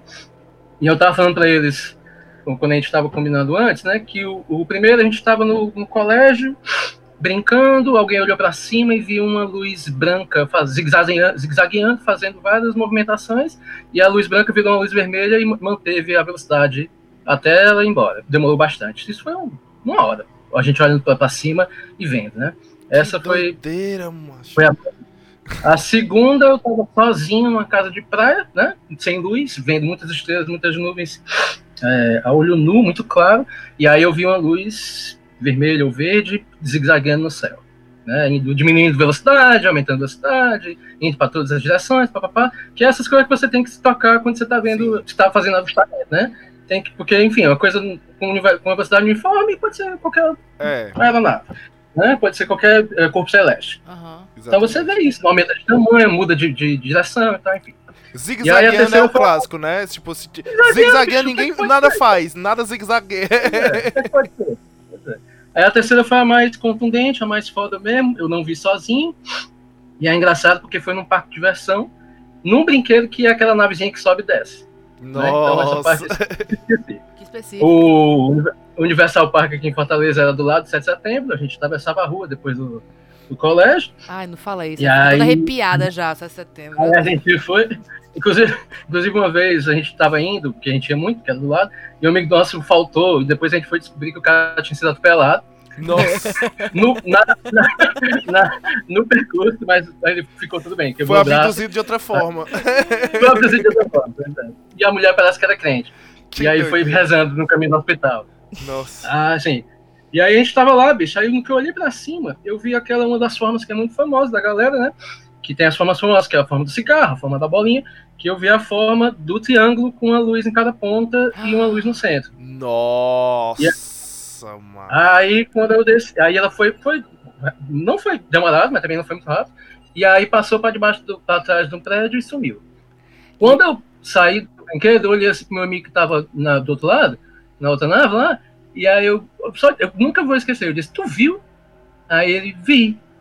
E aí pronto, morreu a ação. Que doideira, mano. E, e o Universal E essa, tava- essa tava muito perto, muito perto. Muito perto. E nessa do. E aí depois, eu, e naquela época eu já gostava muito, é, e eu tenho certeza que vocês liam ou leram, conheciam a UF Brasil, eu Sim. comprava todo mês, cara. Né? Pode Um, dos, um, dos, um dos, dos jornalistas da UF Brasil é cearense, se eu não me engano, é o Reginaldo de, não sei o que, de Ataíde, eu acho. E ele era um dos maiores do fórum brasileiro. Inclusive, uma vez a gente tentou entrevistar ele para um trabalho no colégio. Aí a diretora ficou sabendo que alguém, a professora avisou, e ela me chamou para conversar e disse que ia chamar um cara para conversar comigo. Quando eu vi o cara, era um pastor, ou era uma pessoa, sei lá. Ah. Mas foi Aí Exato. dentro. já tive cada situação naquele E colégio. aí, é, aí teve, é, então teve só essa. Aí, o que eu acho curioso é que depois dos meus 15, 16 anos eu nunca mais vi nada, né? E olha que eu olho muito, eu moro no décimo andar, eu, a minha janela dá direto pro céu. Tô só esperando, Na- né? Naquele outro dia. É, Eu só, só esperando, bicho. Naquele outro dia eu disse que eu fui uma estrela cadente, que na verdade ela é muito grossa, pra ser uma estrela cadente, mas que podia ser um meteorito em- entrando, mas poderia ser também um fogo de, de, de artifício. E Sim. curiosamente, ante, ante, ontem eu vi de novo. Olha aí. É, eles No estão mesmo local. eles estão te escutando. Aque- aquela forma Pois é. triangular, Ou ela... as facções me escutando e jogando fogos, porque aqui as facções jogam fogos quando elas querem comemorar, né? Então. Facção é, criminosa, não facção alienígena, vamos deixar bem claro. não que os alienígenas não sejam criminosos, mas... Não estamos falando Olha. de XCOM ainda. É, é, ó, XCOM jogão. Cara, é uma coisa interessante de 2020, que o 2020 tá sendo um, um- um ano tão louco que muito mais relatos estão sendo talvez percebidos em 2020 do que nos últimos, sei lá, cinco anos. Pode crer. os relatos, não, os relatos eles não, não acabam, sempre tem, mas o, o foco deles geralmente demora um pouco para se tornarem públicos, né? Tem todo uma demora de atraso desse, desse relato chegar. Mas uma coisa interessante é que talvez seja porque as pessoas estão mais tempo em casa, sem fazer nada, ficaram É, muito isoladas. certeza. Então qualquer coisa ganha uma relevância diferenciada, ou que realmente está se tornando mais comum nos últimos, nos últimos meses, né? ah, os relatos serem percebidos. Pessoas escutando aquele, aquele som, né? Ficou muito famoso em alguns em 2011, 2012, ficou muito famoso os sons que vinham do nada e esse ano aconteceram de no- novamente, sons que Ah, vinham do nada. desses- eu lembro desse rolê mesmo, de uns sons que não do nada. Sim, aconteceu em 2010, 2011. Aí parou depois de 2012, deu uma sossegada. Agora esse ano voltou de novo. Tem, tem, tem um que parece um som de, de motor, que- tipo um motor de avião, um jato, alguma coisa. Só que demora minutos e não tem nenhum avião passando em lugar nenhum. Sabe, tem, tem alguns relatos diferentes.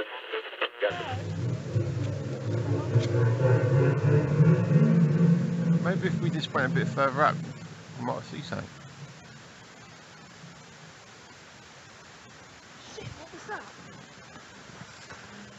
Fuck knows. oh, this is it. Maybe it wasn't 2012, it was, it was 2013. Fucking hell. Alright, okay. It's not an animal, is it?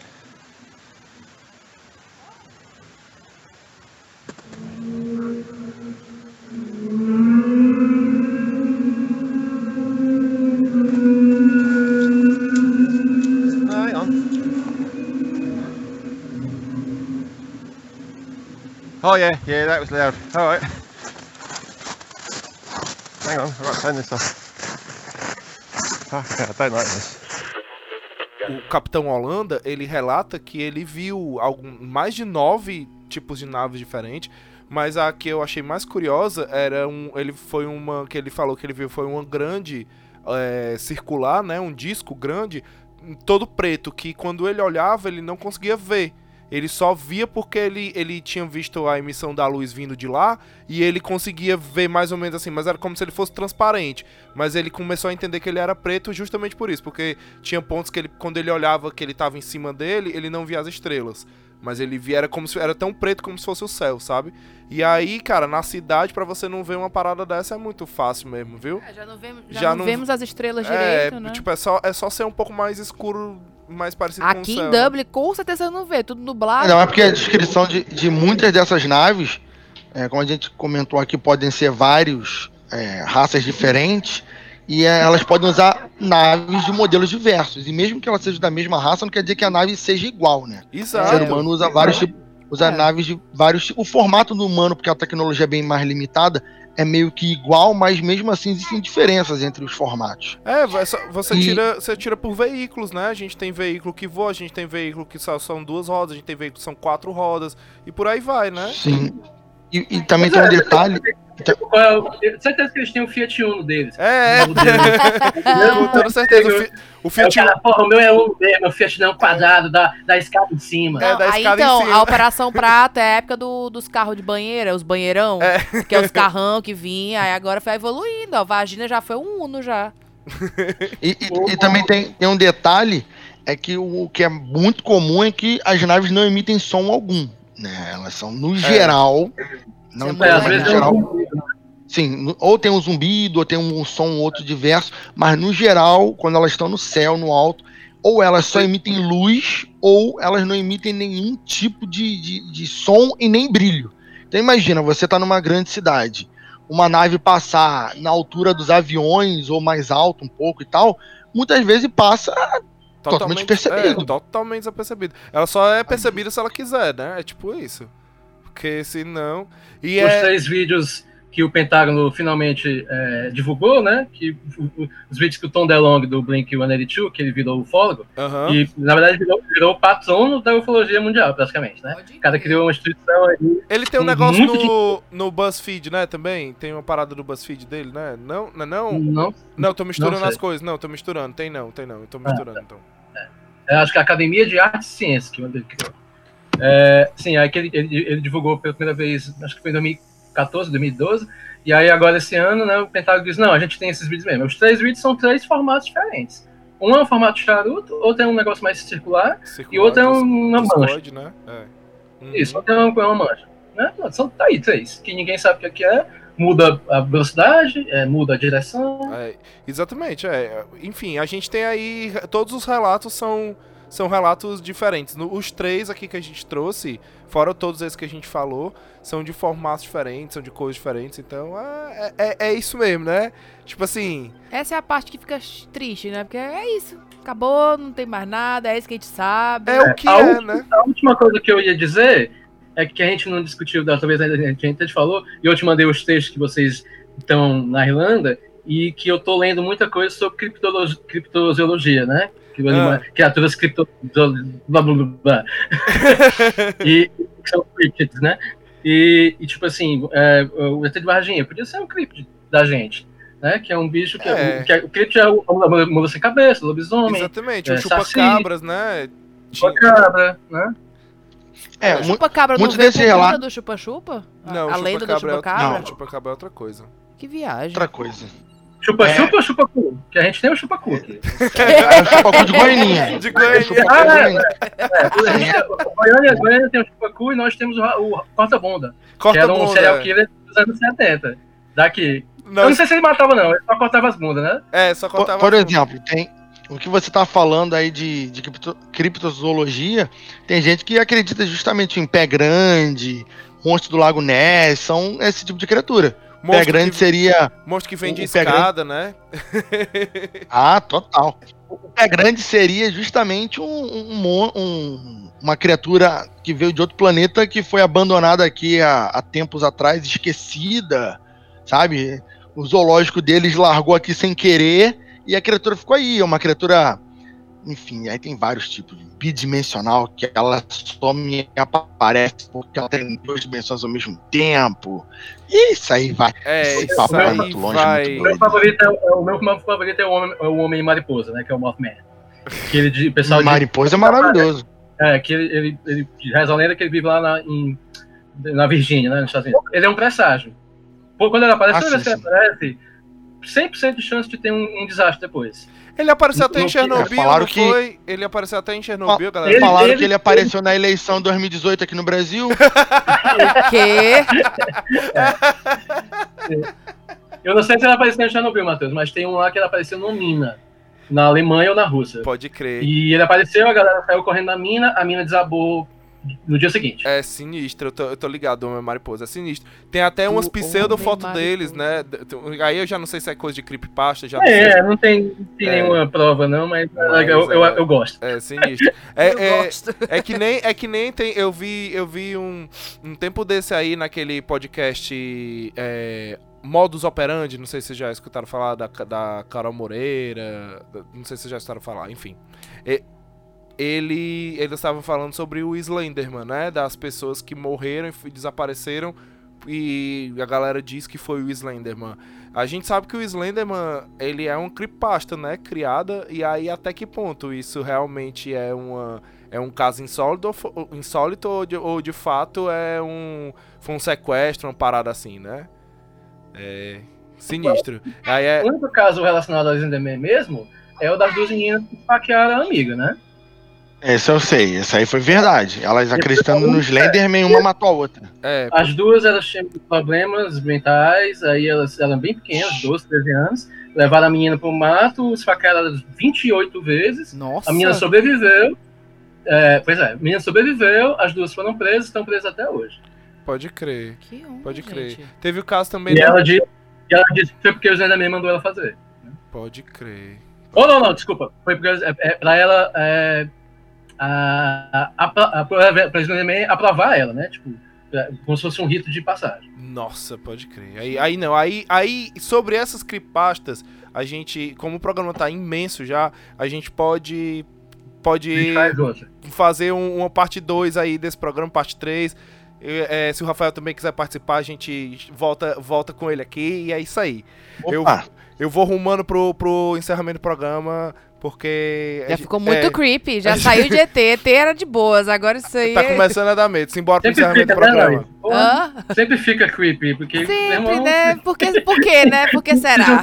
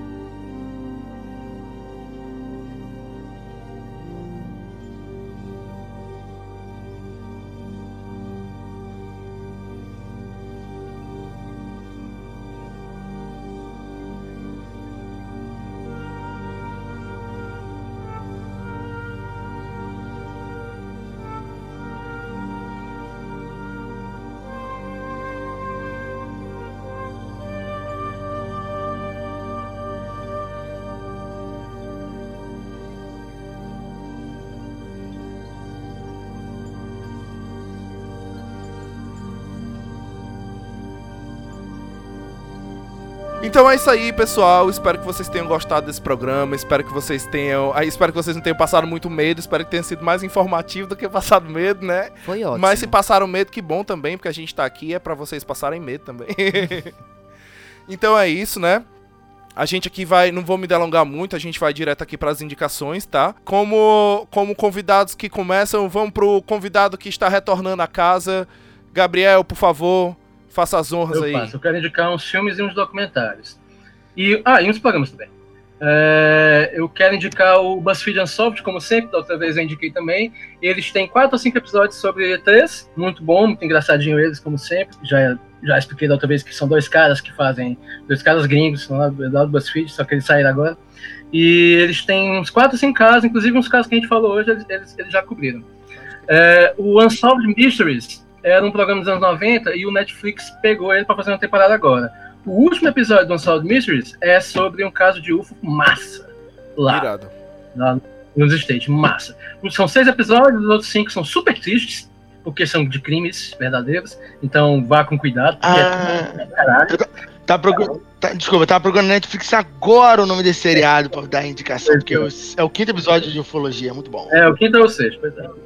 É, lá tem, eu já falei, o documentário sobre o Bob Lazar, que foi o cara que trabalhou na Área 51. Aí, por fora, eu indicaria o, o documentário que é o Hunt for the Skinwalker Ranch, que é um rancho que tem nos Estados Unidos, que Sim. tudo de ruim, de fudido, de, de cripto, de espacial acontece lá. Lá tem chupacabra, é, não, lá tem tudo. Lá diz que lá é um centro energético macabrístico do planeta. E como é o E esse, nome esse documentário é sinistro, e um dos. Um, The Hunt for the Skinwalker Ranch.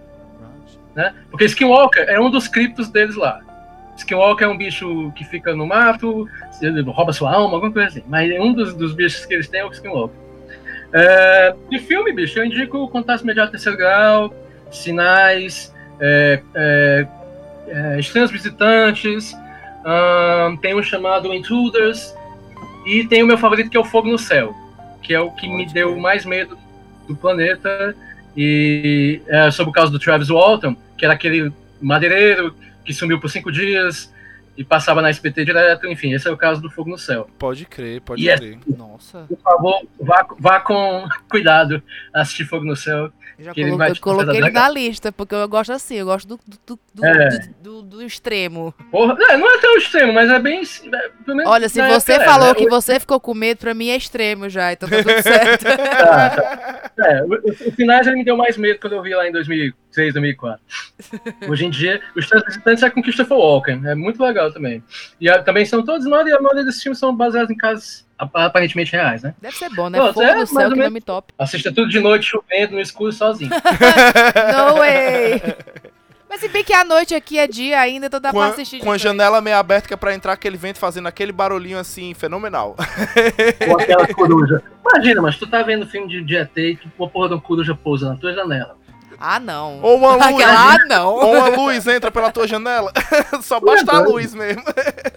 Mestre Jacaúna, por favor, suas indicações. Opa, aqui tem muita. Rapaz, o Gabriel veio com tanta indicação que, que eu fiquei até empolgado agora. Tirou Cara, as, tem muitas indicações também. tirou as Tem opções muitas de todo indicações mundo, também. né? Não, ele, ele fez as indicações assim mais assertivas, né? Documentários maravilhosos e tal. Então, assim, vou começar indicando você. Você gosta de jogos? Você gosta de ver um. tá afim de ver alguma live, de ver, de escutar eu falar de teorias, de loucuras daqui.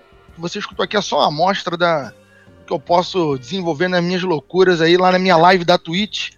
Canalzinho da Twitch Jaca Freak. Tá? Você pro- procura aí. Muito Meu bom. Twitter é a mesma coisa também. Aprovado, viu? Muito bom. Você. Matheus sempre tá lá com a gente. Eu espero que se divertindo bem, porque ele volta sempre, então deve ser bem divertido. Tu é doido. Ele. tu é doido. Bom demais, troquei, troquei, até, troquei até o dia pela noite. Agora eu, eu fico acordado à noite, que é pra poder assistir as lives, que acabam 4 horas da manhã aqui, né? Aí eu vou dormir depois disso, tá, tá susto. Só juntando minhas jaquinhas lá pra jogar o RPG. Tem que fazer um programa chamado Tu é Doido. Tu é doido, é maravilhoso.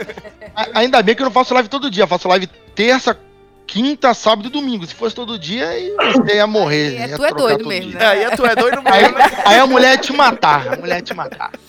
Eu também vou indicar podcast aqui, dois podcasts. Evidentemente, vou indicar o Mundo Freak Confidencial. Vocês podem assistir, Muito podem bom. ouvir aí todas essas loucuras que nós comentamos por aqui. A gente explora em 300 episódios lá no Mundo Freak.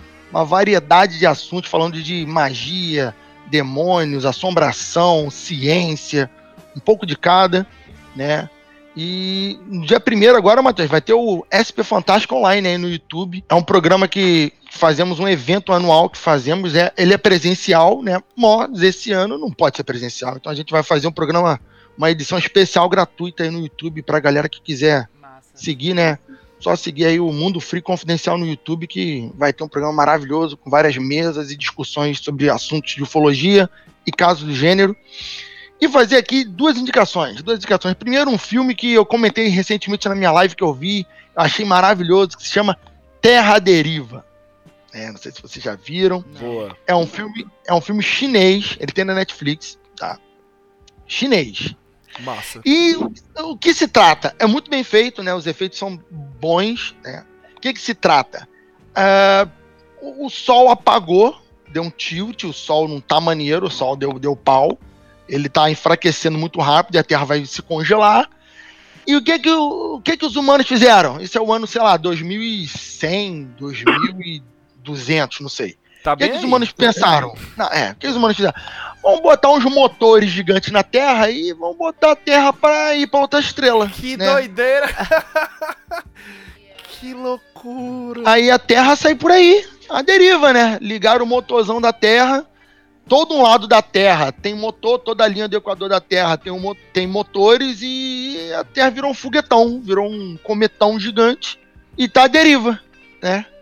E o Que filme é sobre loucura. que loucura. O filme- Gostei, O viu? filme é sobre o, o planeta indo e um rolê que ele tá sendo puxado por Marte, por, por Júpiter e tal. Então, assim, é um filme muito legal, vale a pena. Quem gosta de ficção científica vai, vai se divertir um bocado vendo esse aí, Terra Deriva. Massa. É legal. E o outro aqui é um filme também muito famoso da Netflix, de repente a maioria de vocês já viram, quem gosta já deve ter visto, que é I Am Mother. I Am Mother é muito bom, vale bastante ser visto, é sobre um, um futuro onde o ser humano foi extinguido, você vê isso bem logo no primeiro minuto, porque o ser humano sumiu, acabou, e existe um ser humano só na Terra e um robô que cuida desse ser humano, né, que é a mãe, e você vai ver esse desenrolar aí do ser humano, do, do bem robô, o que que é.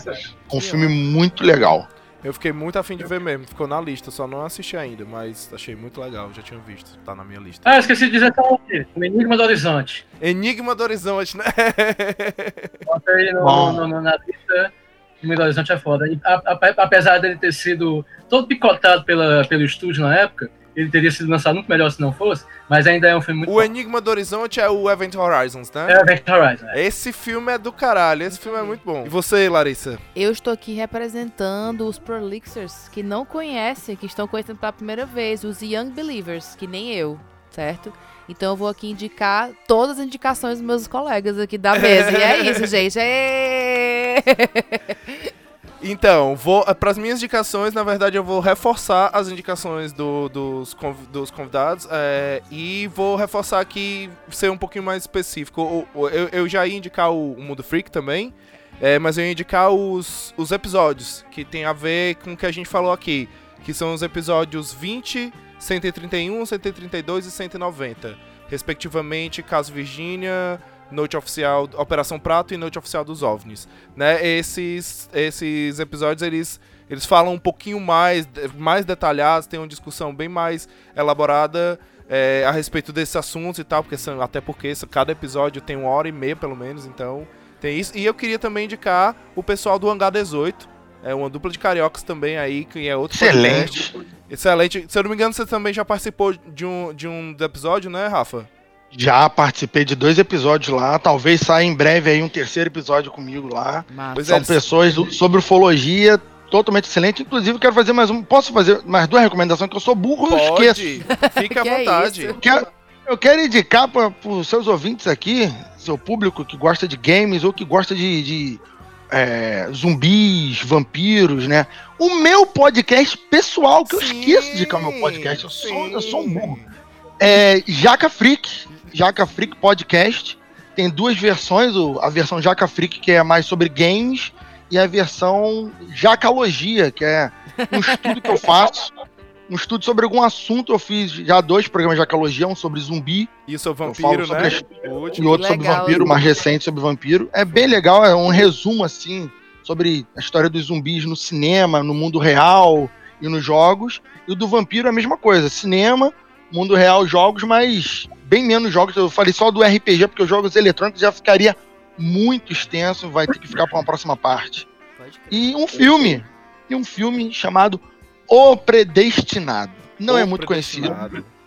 predestinado não é muito conhecido, é com Ethan Hunt, mas é um filme maravilhoso. Se você não viu, veja e depois me agradeça, porque é um filme, Ethan Hunt muito Ethan bom. Hawke? Ethan Hawke, desculpa, Ethan Hawke. Ethan Hunt é um personagem Missão Impossível. Isso, é o Ethan Hawke. É, eu errei, Pra variar. Então assim, vale muito a pena. Gente, É um mas filmaço, aqui você vai sair com PHD, Show. com tanta É indicação. exatamente eu não isso. preciso nem indicar, tá vendo? Agora, é, é, já que tá todo mundo. indicar outro de Ethan Hawke, assista a entidade. é, já que tá Ah, todo eu- mundo indicando filme, eu vou indicar um filme também. Assista Alien, o oitavo passageiro. que é isso aí, que é, é- não é de, de terror, mas é de terror, né? Porque eu fiquei com medo pra caralho quando eu assisti. Vou não É terror sci-fi, pô. É, é muito Terror muito- sim, é É terror. muito massa também. Pra mim é um dos filmes mais massa assim de sci-fi já feitos, né? Eu Pode acho. crer. Eu acho, vale a pena assistir. Então é isso, acho que se a gente deixar aqui, a gente vai Indicar, vai A ser gente programa entra de indicação. espaço adentro. É. então é isso, vamos deixando vocês por aqui. Muito obrigado por terem escutado a gente até aqui. Não esqueçam de seguir o Rafa e o Gabriel nas redes sociais. Façam aí o jabazinho É. de vocês, rapidinho, se as pessoas quiserem vou encontrar fazer o onde é meu que eles. que eu inventei Olha. de fazer uma página no perfil no Facebook, no, no Instagram, é, chamada Terronador, que é pra ser uma combinação de terror com colecionador, não sei se deu muito certo aí. E eu inventei, já que eu tô na quarentena, não tô fazendo porra nenhuma, eu inventei de tirar foto dos meus DVDs, meus HQs, e eu tô botando lá, fazendo uma fotinha bonitinha, É, eu não tenho podcast, mas eu tô fazendo isso porque é o mínimo que eu posso. Eu tenho muito filme, e então vai lá no Terronador, dá uma curtida, dá uma força lá, e era só isso. Só isso não, é, é isso, porque o Instagram é irado. Inclusive, a última foto que o Gabriel colocou lá é uma foto com, com um pôster autografado do, do, do Zé do Caixão, que é raridade, né? Sim. Raríssimo. Agora que é, depois que ele morreu, virou mais raridade ainda, né? Então. Pensei que ele ia falar de Hellraiser, terror na dor, assim, sabe? Terror com prazer, Ah, é. dor, assim. Eu falei, Eu tenho, rapaz. eu tenho, eu tenho todos os Hellraiser. Aí, Eu, é? também, eu também- eu também tenho uma coleção de, de disco de vinil, pego muito trilha sonora de filme de terror, filme em geral. A trilha do Hellraiser é uma das mais. uma Primeiro, das mais- o filme é maravilhoso. É, não. Eu vou mostrar. Eu tenho, muito, eu tenho muitas visões para lhe mostrar. Meu Deus do céu. Eu pensei que as indicações já eram o jabá, por isso que eu falei sobre o meu podcast. Então, vou falar aqui de novo a mesma coisa. Cara, pra me achar não, não é muito difícil, né? Eu, se procurar na Twitch, Jaca Freak vai me achar. Se procurar no Twitter, Jaca Freak também vai me achar. O Twitter, o Instagram é um pouco diferente. O meu Instagram é Mestre Jacaúna. Mestre Jacaúna. Também a Mestre Jacaúna me acha lá também facilmente. E pronto, é, o podcast, os dois podcasts, finalmente falei do meu podcast, né? Se procurar no, no Spotify ou no Google Podcast, enfim, uma variedade de plataformas. Jaca Freak também vai achar meu podcast, também vai me achar no Mundo Freak, também fácil. Me achar é a coisa mais fácil do mundo. Depois se livrar, talvez não seja tão fácil. que é isso, rapaz? Pra que isso? pois é isso, é isso. Espero que vocês tenham gostado. Eu amei. Eu quero Queria outro agradecer já. não só a vocês, mas também ao Rafa. Queria agradecer ao Gabriel por mais uma vez terem ter, ter disponibilizado. Ao Rafa por ter disponibilizado o tempo dele. E dizer, Rafa, sempre que você quiser voltar, a casa está aberta, os microfones estão abertos. Será um prazer ele receber mais uma vez aqui. Gabriel também. Digo a mesma coisa. Eu sou, eu sou, eu sou entrão, eu sou entrão, cuidado. Pode entrar. Que é isso, a casa tá aberta, pode entrar. Só não repara na bagunça. Clássico brasileiro. Eu que agradeço. Pode chamar para qualquer outra coisa aí de temas conspiratórios e criptos e até e qualquer texto, uma coisas misteriosas, macabras. E continuem olhando para as estrelas. É isso aí, viu? É isso aí. Então é isso. É com essa frase de efeito que a gente deixa vocês aqui. Um beijo e até a próxima. Tchau. Tchau. Tchau, tchau, tchau, tchau, tchau.